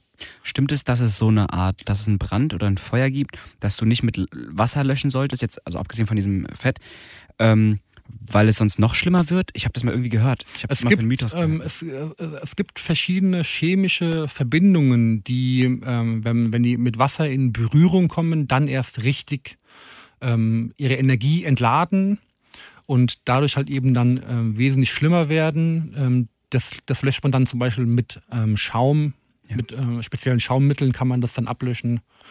Ähm, ja, oder halt eben, wie gesagt, so ein Fettbrand ist das beste, beste Beispiel, was man halt eben nicht mit Wasser löschen sollte. Schmückst du deinen Weihnachtsbaum mit echten, mit echtem Kerzen? Ich habe äh, LED-Kerzen drauf, äh, einfach weil ich um die Gefahr von, äh, von, von den äh, Kerzen einfach weiß und weil ich weiß, wie oft die Feuerwehr tatsächlich ausrückt, weil halt eben ein Baum anfängt zu brennen, weil tatsächlich ist es ja so, dass, also sag mal, wenn ich jetzt einen, wenn ich einen, einen frischen Baum habe und da Kerzen drauf mache, dann passiert da nicht so viel erstmal.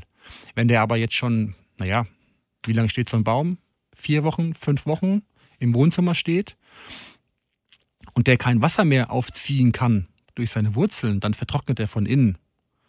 Und wenn man mal so Tannennadeln hat und die ins Feuer geworfen hat, dann merkt man ganz schnell, also Tannennadeln haben ja auch so diese, diese ätherischen Öle, die, wenn man an Nadeln reibt, dann riecht es ja, das sind diese ätherischen Öle. Und ähm, je weniger Wasser in dem Baum, in den Nadeln ist, desto konzentrierter ist dieses Gemisch einfach. Und dementsprechend hat die Hitze auch einfach leichter und dann brennt so ein Baum ganz, ganz schnell. Okay. Ja. Ähm, wenn es jetzt aber mal zu einem Brand kommen sollte oder wenn es mal überhaupt zu einem Brand kam, hast du dir da auch mal selbst äh, Verbrennung zugezogen? Ähm, nee, eigentlich so nicht, weil man halt eben, also der Eigenschutz geht, geht immer vor. Und auch bei der Freiwilligen Feuerwehr kann man immer sagen, nee, macht man jetzt nicht. Also auch wenn jetzt der, der äh, Gruppenführer sagt, ihr geht da jetzt rein und guckt, ob, ob da noch irgendwas ist, aber aus der Tür kommen komplett von oben bis unten Flammen rausgeschlagen, dann kann man auch immer noch sagen, nee, das ist, das Eigen, Eigenschutz geht immer vor. Und äh, dementsprechend habe ich mir eigentlich noch keine Verbrennungen zugezogen. Nee. Okay. Deine, ähm, dein Job ne, beansprucht ja auch, ähm, dein Job und dein Hobby beanspruchen ja auch sehr viel körperliche ja, Fitness. Mhm. Was tust du, um fit zu bleiben? Ähm, tatsächlich haben wir durch die Stadt Darmstadt die Möglichkeit, bei einem Fitnessunternehmen hier einen vergünstigten Vertrag zu bekommen. Ähm, dementsprechend gehe ich halt eben auch ins Fitnessstudio, um einfach fit zu bleiben. Dann haben wir ähm, zwischen der Feuerwehr ähm, Innenstadt, für der der Freiwilligen Feuerwehr Innenstadt und die Freiwillige Feuerwehr Eberstadt. Ähm, wir machen zusammen für den Skyrun in Frankfurt Hm, Kenne ich. Mhm. Genau, das ist Turm. Skyrun für, für die Leute, die es, die es nicht kennen. Das ist im, im Messeturm. Ja. Da läuft man 62 Stockwerke, also von unten nach oben nur im Treppenhaus.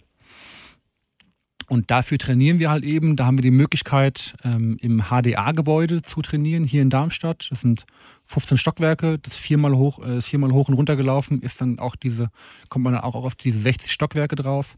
Ähm, das trainiert man halt eben, was auch dann hilft im Einsatzfall, wenn man irgendwo in einem Hochhaus ist oder sowas und man muss halt eben was in den siebten Stock hochbringen oder sowas, ist halt eben auch immer relativ wichtig, dass man auch Treppen steigen kann, dass man jetzt nicht oben ankommt und dann erstmal selbst ein Sau Sau Sauerstoffzelt braucht, jetzt mal ganz banal gesagt, ähm, sondern dann trotzdem immer noch fit ist und auch immer noch äh, weiter seiner Arbeit nachgehen kann. Aber so geht man halt eben laufen, äh, viel, viel Cardio auch, also viel, viel Ausdauertraining einfach.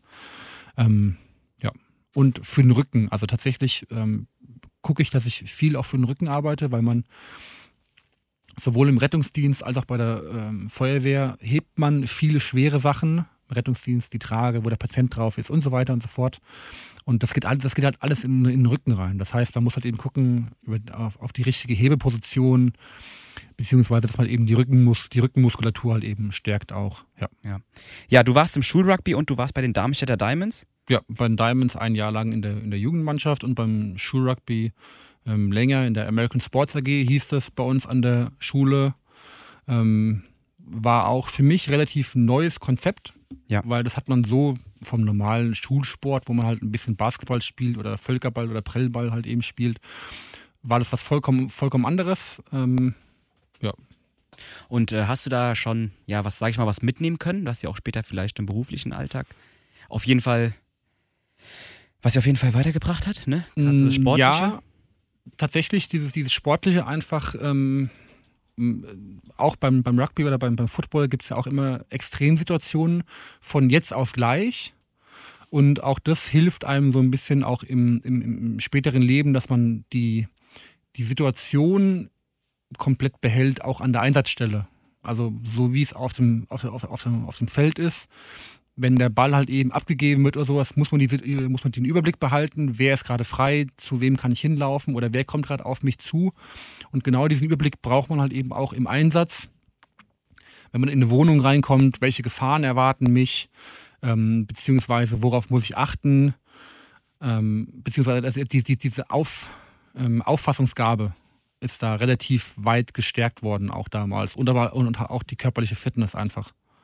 Ja, wie gehst du denn grundsätzlich eigentlich mit Gaffern um? Das ist ja auch gerade ein aktuelles Thema. Da habe ich nämlich eine ähm, kurze Reportage zu gesehen im Netz. Vielleicht kennst du die auch bei YouTube. Da gab's ein kurzes Video mehrere, ja. Genau, das war ein, das war, ich glaube, das war ein Polizist. Und der ist, äh, der war an der Unfallstelle und da gibt es tausende Gaffer. Es war auf der Autobahn. Mhm. Die Leute sind vorbeigefahren an der Unfallstelle. Der hat die Autos angehalten, hat die Leute rausgezogen und hat gesagt, weißt du was, komm mit mir. Da hat er, den, da hat er die Leute mitgenommen zur Unfallstelle. Da haben sich die Leichen angeschaut und dann auf einmal war Schluss. Ja.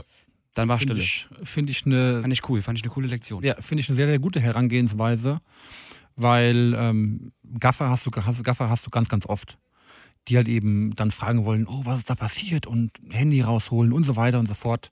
Und ähm, wenn man dann, ähm, ich glaube, als, als externe Person ist es nochmal was anderes, wenn man da nur mit dem Handy draufhält, wenn man gerade vor, vorbeifährt oder ähnliches, wie wenn man dann, wenn es dann heißt, hier, komm mit, guck dir die Person an, die gerade mit dem Handy in der Hand oder warum auch immer jetzt dieser Unfall passiert ist, ähm, die jetzt da liegt, der irgendwie, keine Ahnung, ein Bein fehlt oder sowas oder die gerade ex extrem blutet, ähm, finde ich eine sehr, sehr gute ähm, Herangehensweise. Einfach, weil man die Person damit einfach konfrontiert.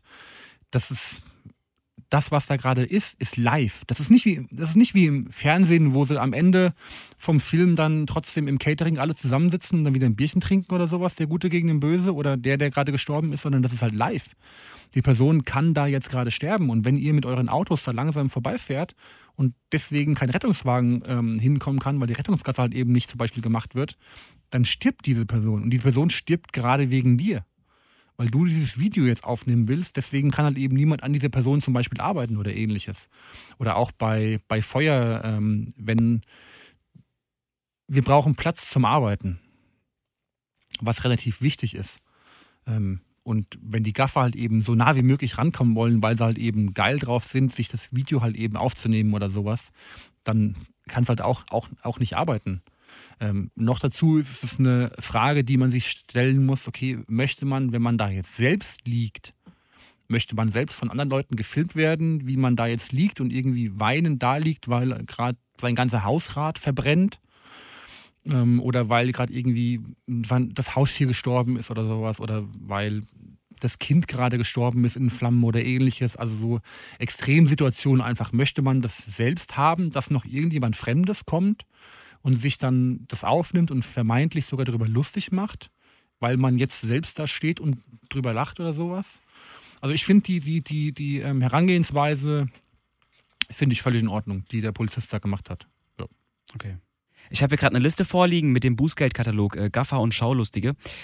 Gilt jetzt, glaube ich, fürs neue Jahr, also für dieses Jahr 2020. Ähm, ich lese mal kurz äh, ja, die Strafen vor und den Verstoß. Befahren des Seitenstreifens auf der Autobahn und dadurch die Rettungskräfte behindert. 20 Euro. Ja, kann man sagen, ja gut. Kann man machen, muss man nicht. Ne? 20er kann man hinnehmen, aber sollte man nicht. Parken auf dem Seitenstreifen auf der Autobahn und dadurch die Rettungskräfte behindert. 25 Euro. Ist zu wenig, oder? Das ist, auch das Befahren auf dem Seitenstreifen ist schon viel zu wenig. Also sind wir mal ganz ehrlich, was sind heutzutage noch 20 Euro? Das ist ein Kinobesuch ja, ja. oder also das, das kratzt das kratzt nicht. Das, das, das kratzt die Person nicht. Man lernt nicht draus, sage ich mal. Genau, genau. Weil es nicht das, zu sehr, ähm, weil es nicht genug wehtut. Muss viel, viel höher sein. Ja. Ähm, tatsächlich sollte das, äh, so wie es in anderen Ländern auch ist, von der jeweiligen ähm, Arbeit, von dem jeweiligen Geld abhängen, was man, was man bekommt. Das heißt, irgendwie zum Beispiel 10 Tagessätze oder ähnliches. Lieber so machen wie, ah ja, 20 Euro, mein Gott. Ja. Wenn ich hier einmal Blut spenden gehe, kriege ich auch 20 Euro für. Das ist, also 20 Euro sind heutzutage für, ich sag mal, normal arbeiten, arbeiten oder ähnliches, ist es nichts mehr. Ja. Ich glaube, für Falschparken kriegt man sogar Falschparken kostet, glaube ich, 15 Euro oder sowas. Also da ist die, die, die, die Spanne ist ja. viel, viel zu gering. Jetzt kommt es aber, Gaffen als Ordnungswidrigkeit 20 bis 1000 Euro. Das ja. ist die Differenz schon. Und was sagt mir ja. diese Differenz? Diese Differenz sagt mir gar nichts. Also klar, ich kann 1000 Euro zahlen, ich kann aber auch nur 20 Euro zahlen. Da ist viel, viel interessanter, wer sagt, okay, Gaffen kostet 1000 Euro, fertig Ende aus. Und nicht dieses, warum muss da so ein Spielraum, 980 Euro Spielraum? Vielleicht, wenn man nicht weiß, was, also ab wann ist man, ab wann gafft man? Weißt du? Wenn man jetzt kurz hinguckt, so, mh, hm, ja, weiterfahren. Ist das schon Gaffen oder? Eigentlich schon, ja. In meinen Augen ist es so wie ich, ich nenne es das beste Beispiel, auf der Autobahn, so wie ich langsam vorbeifahre und halt eben hinschaue, bin ich ja unaufmerksam, was vor mir abgeht. Ja.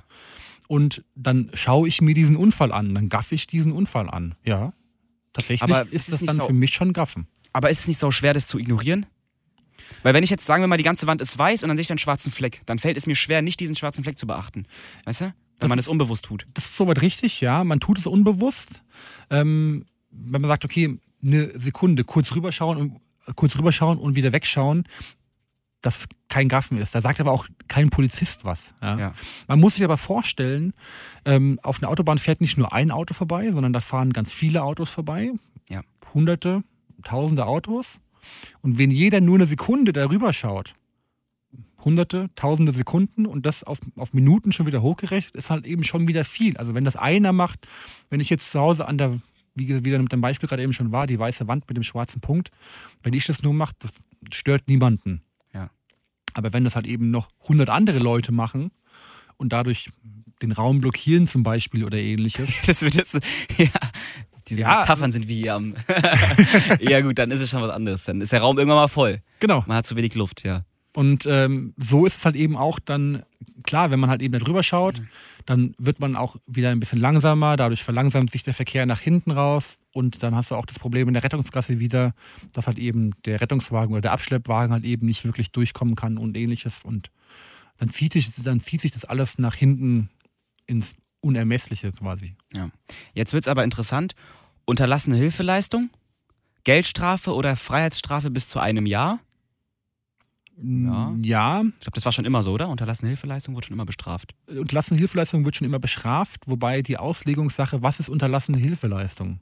Also ähm, Erste Hilfe ist ja für, ich sag mal, jemand für dich, Mhm. wäre ja schon Erste Hilfe, wenn du einfach nur die 112 anrufst. Wenn du gerade an einem, wenn du gerade an einem Unfall vorbeifährst und du rufst die 112 an und sagst, ich habe hier einen Unfall gesehen, auf Höhe der und der ähm, Markierung oder ähnliches oder auf Höhe von Darmstadt oder ähnliches auf der, auf, der, auf der Autobahn von der Richtung zu der Richtung, dann ist es ja schon Erste Hilfeleistung. Also ich muss ja nicht aussteigen und der Person helfen, ähm, körperlich helfen, sage ich mal, sondern Erste Hilfe ist es ja auch schon und das kriegt man auch in den Erste-Hilfe-Kursen beigebracht, was ja auch so wichtig ist einfach.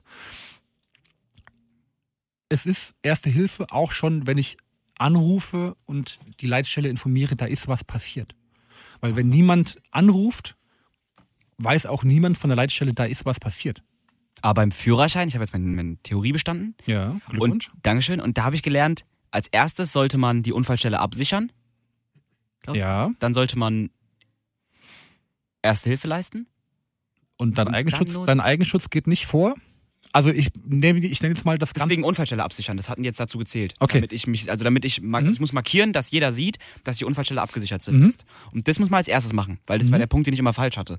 Weil ich dachte mal, dass man zuerst Erste Hilfe irgendwie dann, weißt du, weil Menschenleben geht vor allem, aber Ja, wenn aber der LKW hinter dir Genau. quasi in dich reinrauscht genau, ja, und du bekommst es nicht mit, dann bringt dir das Richtig. nichts, dass du erste Hilfe leist- richtig. Genau. Das ist auch im Flugzeug so, ne?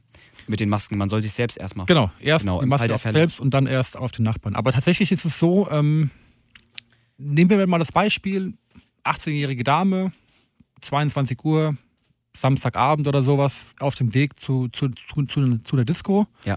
Ähm, und dann steht da irgendwie ein Auto am Straßenrand, hat irgendwie einen Warnblinker an oder ähnliches. Ja. Mhm. Die Frau muss nicht aussteigen, genauso wie auch der Mann nicht aussteigen muss. Weil nur weil da jetzt ein Auto steht mit Warnblinkeranlage an, heißt es nicht, dass er irgendwie einen Unfall hat, sondern vielleicht auch irgendwie, keine Ahnung, ein Sexualstraftäter oder ähnliches einfach da ist, der irgendwie eine Falle stellen will oder ähnliches. Deswegen, es reicht, beziehungsweise es ist auch schon erste Hilfe, wenn man die 112 wählt und sagt, da steht ein Auto, da und da. Ich habe jetzt nicht angehalten, weil es mir, weil ich mir zu unsicher war, weil, oder weil ich Angst hatte, kann mir ja offen, ehrlich, kann, kann mir ja offen und ehrlich kommunizieren. Ich habe Angst anzuhalten, das Auto steht da und da und dann ist es auch schon, dann weiß die Leitstelle Bescheid. Und dann alarmiert die Leitstelle die Rettungskräfte und dann guckt, gucken die Rettungskräfte halt eben danach. Und äh, ist dann auch mit Folgen zu rechnen, wenn jetzt die Person zum Beispiel ums Leben gekommen ist? Überhaupt nicht. Genauso wenig wie wenn ich jetzt da hingehe als, also wie wenn du jetzt da hingehst als nur ähm, der jemand, der erste Hilfe hat, aus dem Führerschein, ähm, aus dem Ja. Führerscheinlehrgang zum Beispiel, ähm, und der irgendwas anfängt, der Person irgendwie zum, aus dem Auto raushelfen oder sowas, oder der weiß, okay, da war was mit auf den Brustkorb draufdrücken und dann lebt sie irgendwann wieder oder sowas. ähm, Ja, bist Und- wieder da. Ja. Ja, aber Ja, so ist es halt. Und dabei, dabei ähm, passieren auch Unfälle, beziehungsweise da schadet man der Person auch. Das, Ja. da, da, da brechen Rippen, weil man halt eben mit Druck auf den Brustkorb drauf drückt einfach. Ähm, und da kann man aber überhaupt nicht für haftbar gemacht werden. In gar keinster Art und Weise. Das steht sogar im Gesetz drin, dass man für erste Hilfeleistung für, oder für geleistete erste Hilfe kann man nicht strafbar gemacht werden, weil man im besten Wissen und Gewissen versucht hat zu handeln und ja, deswegen kann man da nicht strafbar gemacht werden. Steht im Gesetzbuch drin. Super, okay. Dann äh, ja, gibt es noch hier den letzten Fall. Fotografieren oder Filmen eines Unfalls. Bußgeld. Gleich Geldstrafe oder Freiheitsstrafe bis zu zwei Jahren. Ähm, ja, Aber bis zu zwei Jahren, was muss man da anstellen? Was muss man da fotografieren? Naja gut, greifen wir das Beispiel von, von vorhin wieder auf. Du liegst am Straßenrand, bist irgendwie angefahren worden. Ich komme mit der Kamera oder mit dem Handy, komme ich hin, film das und lade das direkt bei, bei YouTube hoch. Zack, sind es Millionen von Leute Ja. und dein Ruf ist ruiniert, weil du, keine Ahnung, halbnackt da liegst oder weiß ich nicht, weil du in deinem, weil du in deinem eigenen Erbrochenen da liegst oder sowas, ja. Ja. Das sind halt eben schnelle Extremfälle, die da halt eben passieren, weil man das auch selbst nicht dran denkt, was kann man der Person, wie kann man die Person, wie schädigt man diese Person dadurch? Dass es jetzt zum Beispiel bei, bei, bei Facebook oder bei YouTube hochlade oder sowas. Ist das oft der Fall, dass es hochgeladen wird? Ich bin da gar nicht so Es gibt, Zeit. es gibt relativ viele, ähm, viele Videos, die hochgeladen werden, wo man irgendwelche Unfallstellen oder ähnliches sieht. Oh, okay. Und wo man auch richtig Opfer sieht, oder wie? Ähm, ja, auch das. Also es gibt, es gibt eine relativ gute Reportage darüber, wie es zum Beispiel bei Facebook, die haben, äh, Facebook allein hat ähm, verschiedene Zentren, wo alle Videos, die hochgeladen werden, überprüft werden oder auch, äh, auch, gemeldet werden, die man melden kann, wenn da irgendwie Gewalt zum Beispiel im, im, im Spiel ist oder ähnliches. Ähm, und die dann auch rausgelöscht werden. Also man bekommt gar nicht so viel mit, wie eigentlich tatsächlich hochgeladen wird, aber es wird in immer noch genug Netzwerken, ähm, gibt es immer noch Videos, die hochgeladen werden. Aber wahrscheinlich ist es dann meistens wieder, wieder weg, ne? So nach einer Stunde ja, oder so. Genau, also es wird, das wird relativ schnell genau. wieder dann rausgelöscht. Wenn das, wenn das gemeldet ist, wird das dann relativ schnell wieder rausgelöscht. Aber ich sag mal, die Freiheitsstrafe, ja, ist eine relativ harte Strafe. Ähm, tatsächlich würde ich eher auch wieder, wie gesagt, mit diesen Tagessätzen halt eben einfach arbeiten, weil das die Person schneller und ähm, stärker trifft, wie jetzt nur diese 20 Euro zum Beispiel. Ja, aber gut, eine Freiheitsstrafe ist, ja also ist, ist gerechtfertigt, ja. weil man halt eben auch dann ein anderes, ein anderes Leben zerstört, indem man halt eben den Ruf zum Beispiel zerstört oder sowas. Hast du neben deiner Tätigkeit bei der Freiwilligen Feuerwehr eigentlich noch andere Hobbys? Ja, wenn ich den Leuten meine Hobbys aufzähle, dann äh, denken die immer, okay, wie hast du da, wie kriegst du da so viel Zeit? Aber tatsächlich versuche ich mir die Zeit einfach zu nehmen, um dem Stress entgegenzuwirken. Hm, sei es jetzt mein geplantes Hobby als Imker später oder als Fruchtweinhersteller ähm, oder halt eben auch auf der Burg Frankenstein bin ich Darsteller. Und ähm, das, um so ein bisschen diesen, ja, dieses Stresslevel wieder zu senken, einfach, suche ich, habe ich mir halt eben ein Hobby gesucht, was auch, auch Spaß macht, wo man neue Freunde kennenlernt, mit denen man sich auch unter dem Jahr trifft, mit denen man aber auch immer schwätzen kann, halt eben, weil das eine relativ enge Verbindung dann einfach ist. Ähm, da geht es ja auch mal blutig zu, ne? Ja, da geht es blutig zu. Ähm, das ist aber gutes Blut, sagen wir es mal so.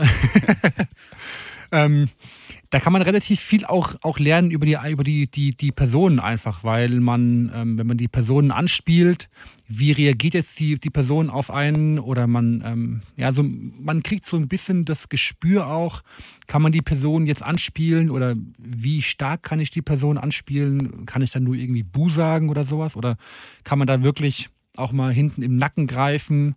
Ähm, um halt eben der Person wirklich, wirklich Angst zu machen. Und das kann man auch auf den Rettungsdienst so ein bisschen übertragen, weil man halt eben dann auch diese Empathie entwickeln kann, um mit den Menschen umgehen zu können.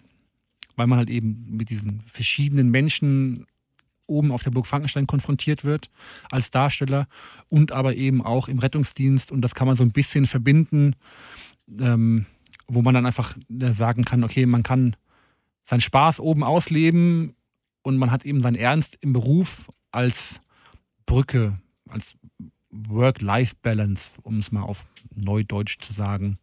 Wie kamst du auf die Idee jetzt, äh, zur Burg Frankenstein zu gehen und dort äh, Darsteller zu werden? Ähm, über meinen Beruf als Fachkraft für Veranstaltungstechnik. Ah, ähm, okay. Weil wir haben da oben, bei meiner ehemaligen Firma, wir hatten da oben die Technik gemacht. Und da habe ich halt gefragt, ob ich da mal mitmachen kann. Ja, einfach als, als, ähm, als Ausgleich für den stressigen Job mhm. den man halt eben hat, den man sowohl als Veranstaltungstechniker hat, als halt auch jetzt im Rettungsdienst, ähm, einfach diesen, diesen, diesen Ausgleich zu finden. Dass man auch mal den, den Beruf vergessen kann und was komplett anderes machen kann. Und nicht wie jetzt zum Beispiel, wenn ich jetzt nur laufen gehe, dann schweife ich ja oder dann ist die Gefahr, dass ich wieder an irgendwie letzten Einsatz denke oder sowas, ja. relativ ist, ist die Gefahr, dass ich an den letzten Einsatz denke, stärker, wie wenn ich jetzt dieses Theater spiele, weil bei dem Theater habe ich, hab ich eine andere Rolle und diese Rolle muss ich halt eben auch rüberbringen. Und da vergisst man halt eben einfach diese Einsätze oder halt eben diesen Stress, den man jetzt auf, auf der Arbeit hatte. Machst du das dann nur an Halloween oder? Ja.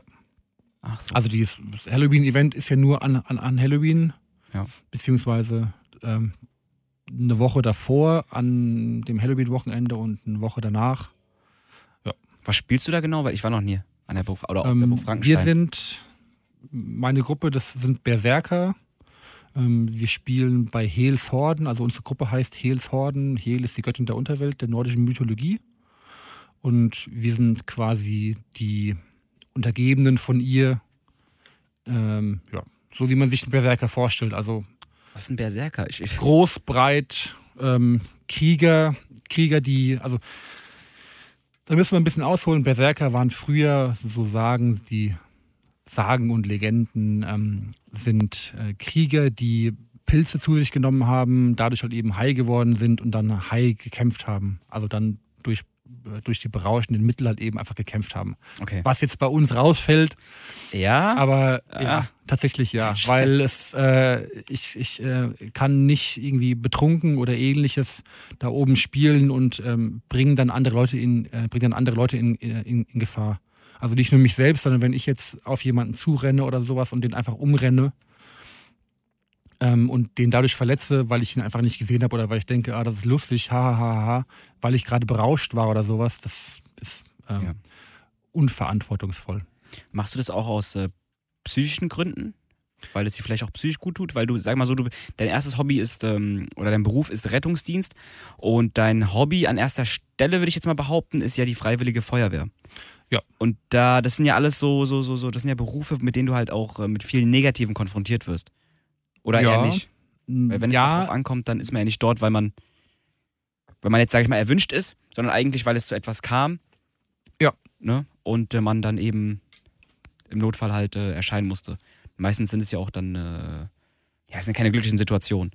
Und tust du das dann, wie, wie, wie gehst du jetzt zum Beispiel mit, mit, ja, ich will nicht sagen mit Druck, sondern mit, ähm, ne, das tut ja was mit einem, oder? Das hinterlässt ja auch irgendwie was in gewisser Weise mit einem.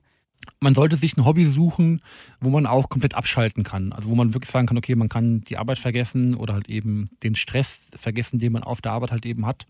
Und das habe ich halt eben oben auf der Burg Frankenstein, habe ich das halt ist relativ gut, weil man da auch mit Leuten zusammen ist, die man zu den Freunden zählen kann, mit denen man halt eben verschiedene Sit- Situationen durchlebt, die einen ähm, zusammenschweißen. Und ähm, man trifft sich ja nicht nur auf der Burg Frankenstein zum Halloween-Event, sondern halt eben auch das ganze Jahr über mit Vorbereitungen und, und so weiter und so fort. Und das ist so ein bisschen diese, ähm, ja, wie vorhin schon gesagt, diese Work-Life-Balance einfach, dass man den Spaß am Leben nicht verliert. Dass man halt auch das macht, was einem auch, auch Spaß macht, auch irgendwie ein Hobby macht, wo man halt eben auch Spaß hat. Klar, bei der Feuerwehr hat man, hat man auch Spaß, aber das ist Stress, Spaß, sag ich mal. Und auf der Burg Frankenstein ist jetzt Spaß, Spaß. Also da hat man jetzt nicht dieses, ich muss jetzt, ähm, was muss ich machen, damit, damit ich da heil rauskomme und die Person, der ich helfen will, heil rauskommt, sondern man kann einfach, ja, man kann sich einfach ausleben, so ein bisschen auf der Burg Frankenstein, ja. Und du hattest es gerade angeschnitten, du bist auch Imker oder bist auf dem Weg dahin, Imker zu werden. Das kam's als- dazu? als- Ähm, wie kam es dazu? Es kam dazu, dass ich bei der äh, Freiwilligen Feuerwehr habe ich einen Kameraden kennengelernt, der auch Fruchtwein herstellt. Und ähm, ich wollte schon immer mal Met selbst machen. Also Met ist Honigwein. Und was liegt dann näher, als zu sagen, okay, ich mache mir meinen eigenen Honig, weil ich dann weiß, wo man, wo der Honig halt eben herkommt. Und ja, da habe ich halt eben dann wirklich, okay, was brauche ich dafür? Okay, Imker.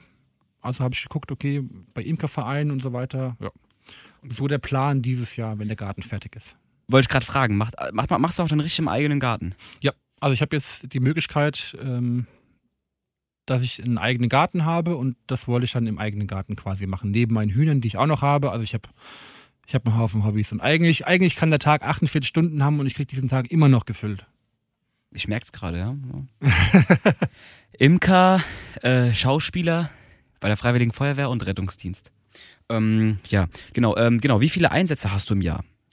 Ähm, das kommt einen auf einen immer so ein bisschen selbst drauf an, wie oft man jetzt, jetzt halt eben da ist. Ähm, also die Feuerwehr Eberstadt hat ja, um, roundabout 50 Einsätze im Jahr, Mhm. ganz gemischt. Ähm, ähm, von Sturm, Wasser aus dem Keller pumpen oder halt eben auch Unterstützung bei der Berufsfeuerwehr oder Türöffnung für den Rettungsdienst und so weiter. Ähm, und wie viele Einsätze man persönlich selbst hat, ja, 20 oder sowas, weil man ist ja auch nicht den ganzen Tag lang zu Hause. Also Ja. ich, ich bin ja auch arbeiten Ja. und kann dann, wenn es dann alarmiert, kann ich halt eben nicht zu den Einsätzen mitkommen, weil ich halt eben überhaupt nicht da bin. Mhm. Ja. Wie, ähm, wenn du das jetzt weitergeben müsstest an, an Jugendliche, ne? Würdest du, oder nee, zuallererst, würdest du allgemein behaupten, dass Jugendliche sich immer weniger engagieren? Ähm, Damals im Vergleich zu heute? ja, jein. Äh, man sieht es so ein bisschen an der, ähm, an, der Freiwillig an, der, an der Jugend von der Freiwilligen Feuerwehr, Ja. dass ähm, viele kommen, also die Jugend zum Beispiel in Eberstadt beginnt ab 11 Jahren bis äh, 17 Jahre. Dann steigt man in die aktive Abteilung auf. Ähm, und man sieht ganz oft, dass relativ viele Jugendliche noch da sind, ähm, aber wenige Leute aufsteigen, weil dann kommt noch die Schule hinzu, beziehungsweise ähm, Ausbildung fängt dann an und so weiter und so fort. Und dann rückt das Hobby, was es ja eigentlich ist, so ein bisschen in den Hintergrund. Aber man merkt auch, dass ähm, viele Jugendliche in, ja, so mit 14, 15 hören dann schon, hören dann schon wieder auf. Wenn man dann halt eben, wenn dann der Freundeskreis größer wird und man dann sagt, nee, heute Abend kann ich nicht, weil ich heute Abend noch zur Feuerwehr gehe oder wir haben die und die Veranstaltungen oder, oder, oder. Und da merkt man schon so ein bisschen einfach, dass ähm, weniger Jugendliche da sind wie damals. Und auch auf den, auf, den, auf den Fotos, von den alten Feuerwehrfotos sieht man das auch. Also da waren, es gibt Fotos, da sind in der Jugendabteilung 25 Leute. Hm. Heutzutage sind da keine 25 Leute mehr, die aber auch dann in die Einsatzabteilung wechseln komplett noch. Vielleicht mit zwei, drei Ausnahmen, aber die meisten ziehen das halt eben durch und gehen dann auch noch in die, Einsatz, in die Einsatzabteilung drüber. Ja, Warum kommen die nicht auf die Idee, zum Beispiel zur Berufsfeuerwehr zu gehen? Weil da könnte man ja eigentlich aus seinem Hobby einen Beruf machen, oder? Ähm, ja, es gibt viele Leute, die sagen, okay, sie wollen das auch zum Beruf machen. Ähm, die Frage ist halt, schaffen sie den, den Eignungstest, den Mhm. Sporttest? Also die haben relativ äh, hohe Kriterien, was das angeht, ähm, was die Fitnessleistung angeht, was die handwerkliche Leistung auch tatsächlich angeht. Ähm, aber was halt eben auch abschreckend ist, ist die Arbeitszeit und auch das Gehalt. Also als Berufsfeuermann verdient man nicht viel.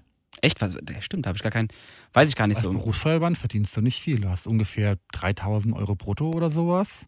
Je nachdem, wie man halt eben ähm, eingestellt wird. Also das kann man alles nachlesen, ist ja alles öffentlicher, äh, Tarif öffentlicher Dienst. Ja. Man beginnt mit A7, ähm, dann geht es hoch zu A8, A9, aber A8, A9 ist auch schon wieder gehobenerer Dienst.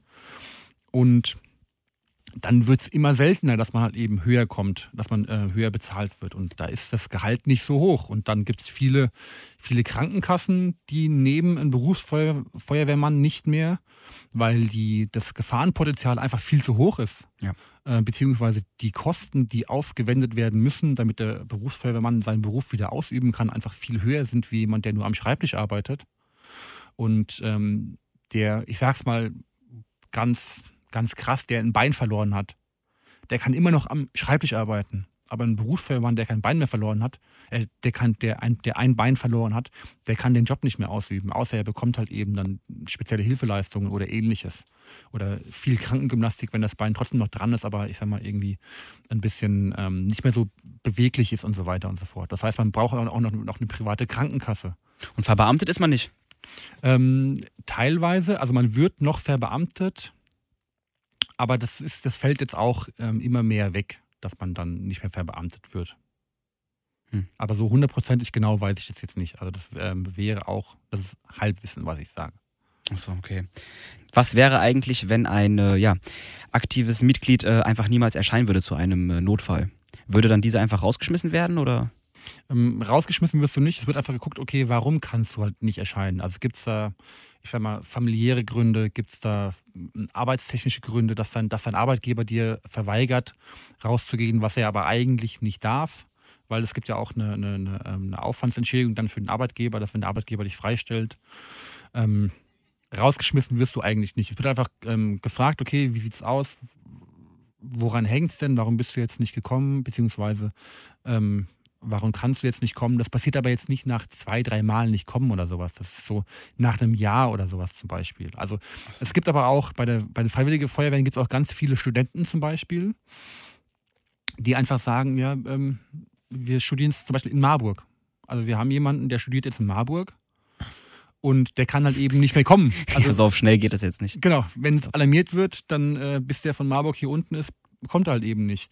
Aber er ist halt eben in der Zeit, ähm, in der er ähm, Semesterpause hat zum Beispiel, in der er hier unten ist, kommt er halt eben wieder zu den Unterrichten, zu den Übungen oder halt eben auch zu den Einsätzen einfach. Also ähm, so schnell, dass man da rausgeworfen wird, ähm, ist es jetzt nicht. Ähm, tut die Feuerwehr eigentlich auch was so in Richtung, äh, dass sie sich ähm, engagiert oder sich, ähm, sich zeigt, auch an Schulen, ne? Eben um ja, zu werben? Für Jugendliche? Ja, ähm, das ist von Feuerwehr zu Feuerwehr unterschiedlich. Wir haben zum Beispiel ähm, eine Abteilung, die geht in Kindergärten. Ähm, das macht unsere Alters- und Ehrenabteilung. Ähm, die geht dann in Kindergärten, bringt den Kindern bei, was überhaupt Feuer ist, was die Feuerwehr ist, ähm, wie man so ein Feuer ausmachen kann, dass ein Feuer gefährlich ist, was man machen kann, wenn irgendwie, wenn man, wenn, wenn die Kinder ein Feuer, ein Feuer sehen oder sowas, dass sie da keine Angst mehr vorhaben, brauchen. Ähm, in der Schule weiß ich jetzt nicht hundertprozentig, ob da die Feuerwehr hingeht oder nicht. Ich bin mir relativ sicher, wenn die Schule auf eine Feuerwehr zugeht und fragt, könnt ihr mal bei uns vorbeikommen und einen Beruf als Berufsfeuerwehrmann oder als Feuerwehrmann oder bei, von der Freiwilligen Feuerwehr vorstellen, bin ich mir relativ sicher, dass es da die Möglichkeit gibt. Äh, wir haben noch jetzt am 1.5. haben wir den mhm. Blaulichttag. Ja. Den haben wir jetzt zum ersten, den machen wir jetzt zum ersten Mal. Die Freiwillige Feuerwehr Eberstadt macht den ähm, im Zusammenschluss mit dem ASB, also mit dem Rettungsdienst ähm, machen wir bei uns so einen Tag der offenen, offenen Tür, wo sich halt eben die Feuerwehr vorstellt und auch der Rettungsdienst vorstellt, einfach damit die Leute mitbekommen, okay, was machen die, wer sind die überhaupt? Ja, jetzt am 1.5. diesen Jahres zum ersten Mal. Also alle Leute kommen, bitte, ne? Äh, meldet euch. Ähm, genau. Ich hätte noch äh, eine abschließende Frage. Denn deine Arbeit ist ja auch sehr, ich sag mal in gewisser Weise schon selbstlos. Wie wird es gewürdigt? Oder wirst du zum Beispiel auch finanziell, wird das irgendwie ähm, finanziell ja, jein. Ich sag mal, als Rettungssanitäter verdient man relativ gut Geld. Ja. Ähm, ist jetzt nicht, nicht die Masse, die man, die man bekommt. Also tatsächlich, ähm, jemand, der im Büro arbeitet, verdient mit Sicherheit genauso viel, wenn nicht sogar mehr. Ähm, man wird zum Beispiel bei der Freiwilligen Feuerwehr in Darmstadt, wirst du dadurch gewürdigt, dass du ähm, Eintritt zu den Schwimmbädern bekommst. Zu den Darmstädter Schwimmbädern. Da kannst du, kannst du kostenlos rein. Okay. Um halt eben deine, deine, deine, Fitness zu trainieren, aber auch generell einfach als, als Würdigung. Es ja. ist so ein bisschen. Ja. Hast du noch ein spezielles Ziel vor Augen? Ähm, ja, ich würde gerne noch meinen Lehrgang zum Gruppenführer machen. Äh, weil man dann auch mit der Kombination Gruppenführer und auch Rettungssanitäter kann man zum Beispiel auch auf die Leitstelle gehen, kann dann den Leitstellenlehrgang noch machen und kann dann auch auf der Leitstelle noch arbeiten. Gruppenführer ist schon so noch das Ziel, was ich auf jeden Fall noch erreichen will. Ja. Und Ausbilder? Könntest du das dann auch werden? Ähm, ja, man kann auch Ausbilder machen, aber da ist, da nimmt mich der Beruf als Rettungssanitäter zu sehr ein, zu sagen, okay, ich mache da noch Ausbilder, weil man dafür einfach sehr viel Zeit braucht. Ja. Sowohl für die Lehrgänge als auch für dann die Ausbildungen selbst, die man dann ja auch hat, zum Beispiel beim Grundlehrgang oder sowas oder beim Artenschutzgeräteträgerlehrgang. Ja. War eigentlich deinen, deinen Verwandten oder im Umkreis, war das da schon eigentlich klar, dass, dass jeder wusste, ah, okay, der hat eine soziale Ader? Ähm, Oder warst du gar nicht so sozial? Das, das klingt jetzt asozial. ah, ist, ja, ist, ja, ist, ist, ist, ist, ist, ja nicht schlimm. Ja.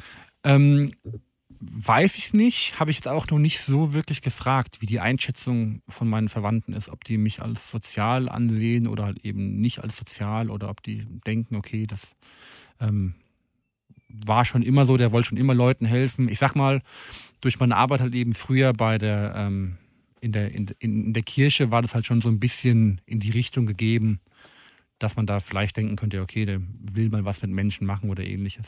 Ja. ja. Hast du ähm, das verbinden können, deine, deine, also du hast ja deinen, deinen alten Beruf ab, aufgegeben, ne? Ähm, Richtung, kannst du es gerade nochmal nennen? Richtung Ver, äh, Fachkraft für Veranstaltungstechnik. Fachkraft für Veranstaltungstechnik, genau. Ähm, gibt es die Möglichkeit, dass du das inzwischen irgendwie miteinander kombinieren kannst mit der Feuerwehr, auch wenn es jetzt zwei ganz unterschiedliche Berufe sind? Mm, mit der Feuerwehr teilweise, ich sag mal, wenn man ähm, seinen Meister noch in der, Ver in der Veranstaltungstechnik zum Beispiel machen würde ja. oder auch als Veranstaltungstechniker selbst, bekommt man durch die Feuerwehr, ähm, bekommt man schon mit, okay, wie muss so eine Versammlungsstätte aufgebaut sein, Rettungswege, beziehungsweise man bekommt nochmal ein, ein gewisses anderes Auge, wie es jetzt nur der Veranstaltungstechniker ist, der weiß, okay, da ist ein Feuerlöcher oder da ist eine Tür und vor die Tür stelle ich mal eine Kiste oder sowas, obwohl die Tür eigentlich ein Notausgang ist. Und du weißt aber als Feuerwehrmann, ja, der Notausgang heißt nicht umsonst Notausgang und darf eigentlich nicht ähm, vollgestellt sein. Und da achtet man dann, dann, da achtet man dann schon eher drauf, dass man halt eben auch guckt, ähm, dass im, Not, im Notausgang halt eben nichts steht oder dass halt die Feuerlöcher nicht blockiert sind oder die, die, ähm, die Wandhydranten nicht zugestellt sind oder sowas oder dass es halt ja, die ganzen Notausgänge immer beleuchtet sind und so weiter. Also man, man kriegt schon nochmal so ein anderes Auge einfach auf den, ähm, auf die Materie ähm, Feuer beziehungsweise äh, auf die Materie Brandverhütung. Ja, wenn ich jetzt äh, mitmachen wollen würde, was muss ich tun? Oder die, die Zuhörer? Äh, einfach zur, zur Feuerwehr, zur Feuerwache, in der, zur nächsten Feuerwache gehen und dort einfach sagen, ich würde es mir gerne mal anschauen. Ähm, ich habe da Interesse daran, könnte ich mir das mal anschauen und dann gibt es keine Feuerwache, die sagt, nee, wollen wir jetzt nicht. Sondern sagen die, ja, okay, dann kommst du dann, dann mal vorbei. Wir haben dann und dann halt eben den, den Unterricht. Also in, in äh, Eberstadt ist es zum Beispiel, wir haben ähm, ersten, zweiten und dritten Freitag im Monat haben wir immer Unterricht bzw. Übungen. Das heißt, da kann, kann man auch hingehen und sich das anschauen und dann mit unseren äh, Wehrführern, mit unserem Wehrführer sprechen und sagen, ich würde das würd, würd, würd mir gerne mal anschauen. Und dann besteht sehr oft die Möglichkeit, dass man auch sagt, ja, okay, dann setz dich dazu, hör, äh, hör mit, beziehungsweise ähm, kannst auch bei der Übung, kannst du jetzt mitmachen, beziehungsweise einfach also dastehen und halt eben zuschauen, wie halt eben dann geübt wird oder sowas. Okay. Und oder halt eben auch jetzt zum Beispiel am 1.5. dieser der Blaulichttag, wo man halt eben auch dann hingehen kann und sagen kann, okay, ich würde es mir gerne mal anschauen, wie sind da so die Termine, ähm, wann kann ich denn vorbeikommen, wann kann ich es mir denn mal anschauen. Ja. Super. Ja, dann Tobias, danke für das Interview. Danke, dass du hier warst. Danke, dass du die Einladung wahrgenommen hast. Danke für die Einladung. Sehr gerne. Du hast alles super erklärt. Vielleicht hört man sich wieder. Sehr gerne. Du willst jetzt auch Imker werden, aber ja. super. Dann hören wir uns auf jeden Fall in einem Jahr wieder. Ne? Da hast du ja gemeint, bist du fertig mit der Ausbildung. Zum Imker? Ja. Ich, wenn ich dieses Jahr noch schaffe anzufangen, ja, dann äh, ja, könnte man sich in einem Jahr wieder hören ja, ich hoffe, das Interview hat euch gefallen. Es war umfangreich. Ähm, Tobias hat uns einige Einblicke verschaffen können. Und ich hoffe, ihr seid das nächste Mal auch wieder dabei bei Meet and Speak mit mir, dem Michael.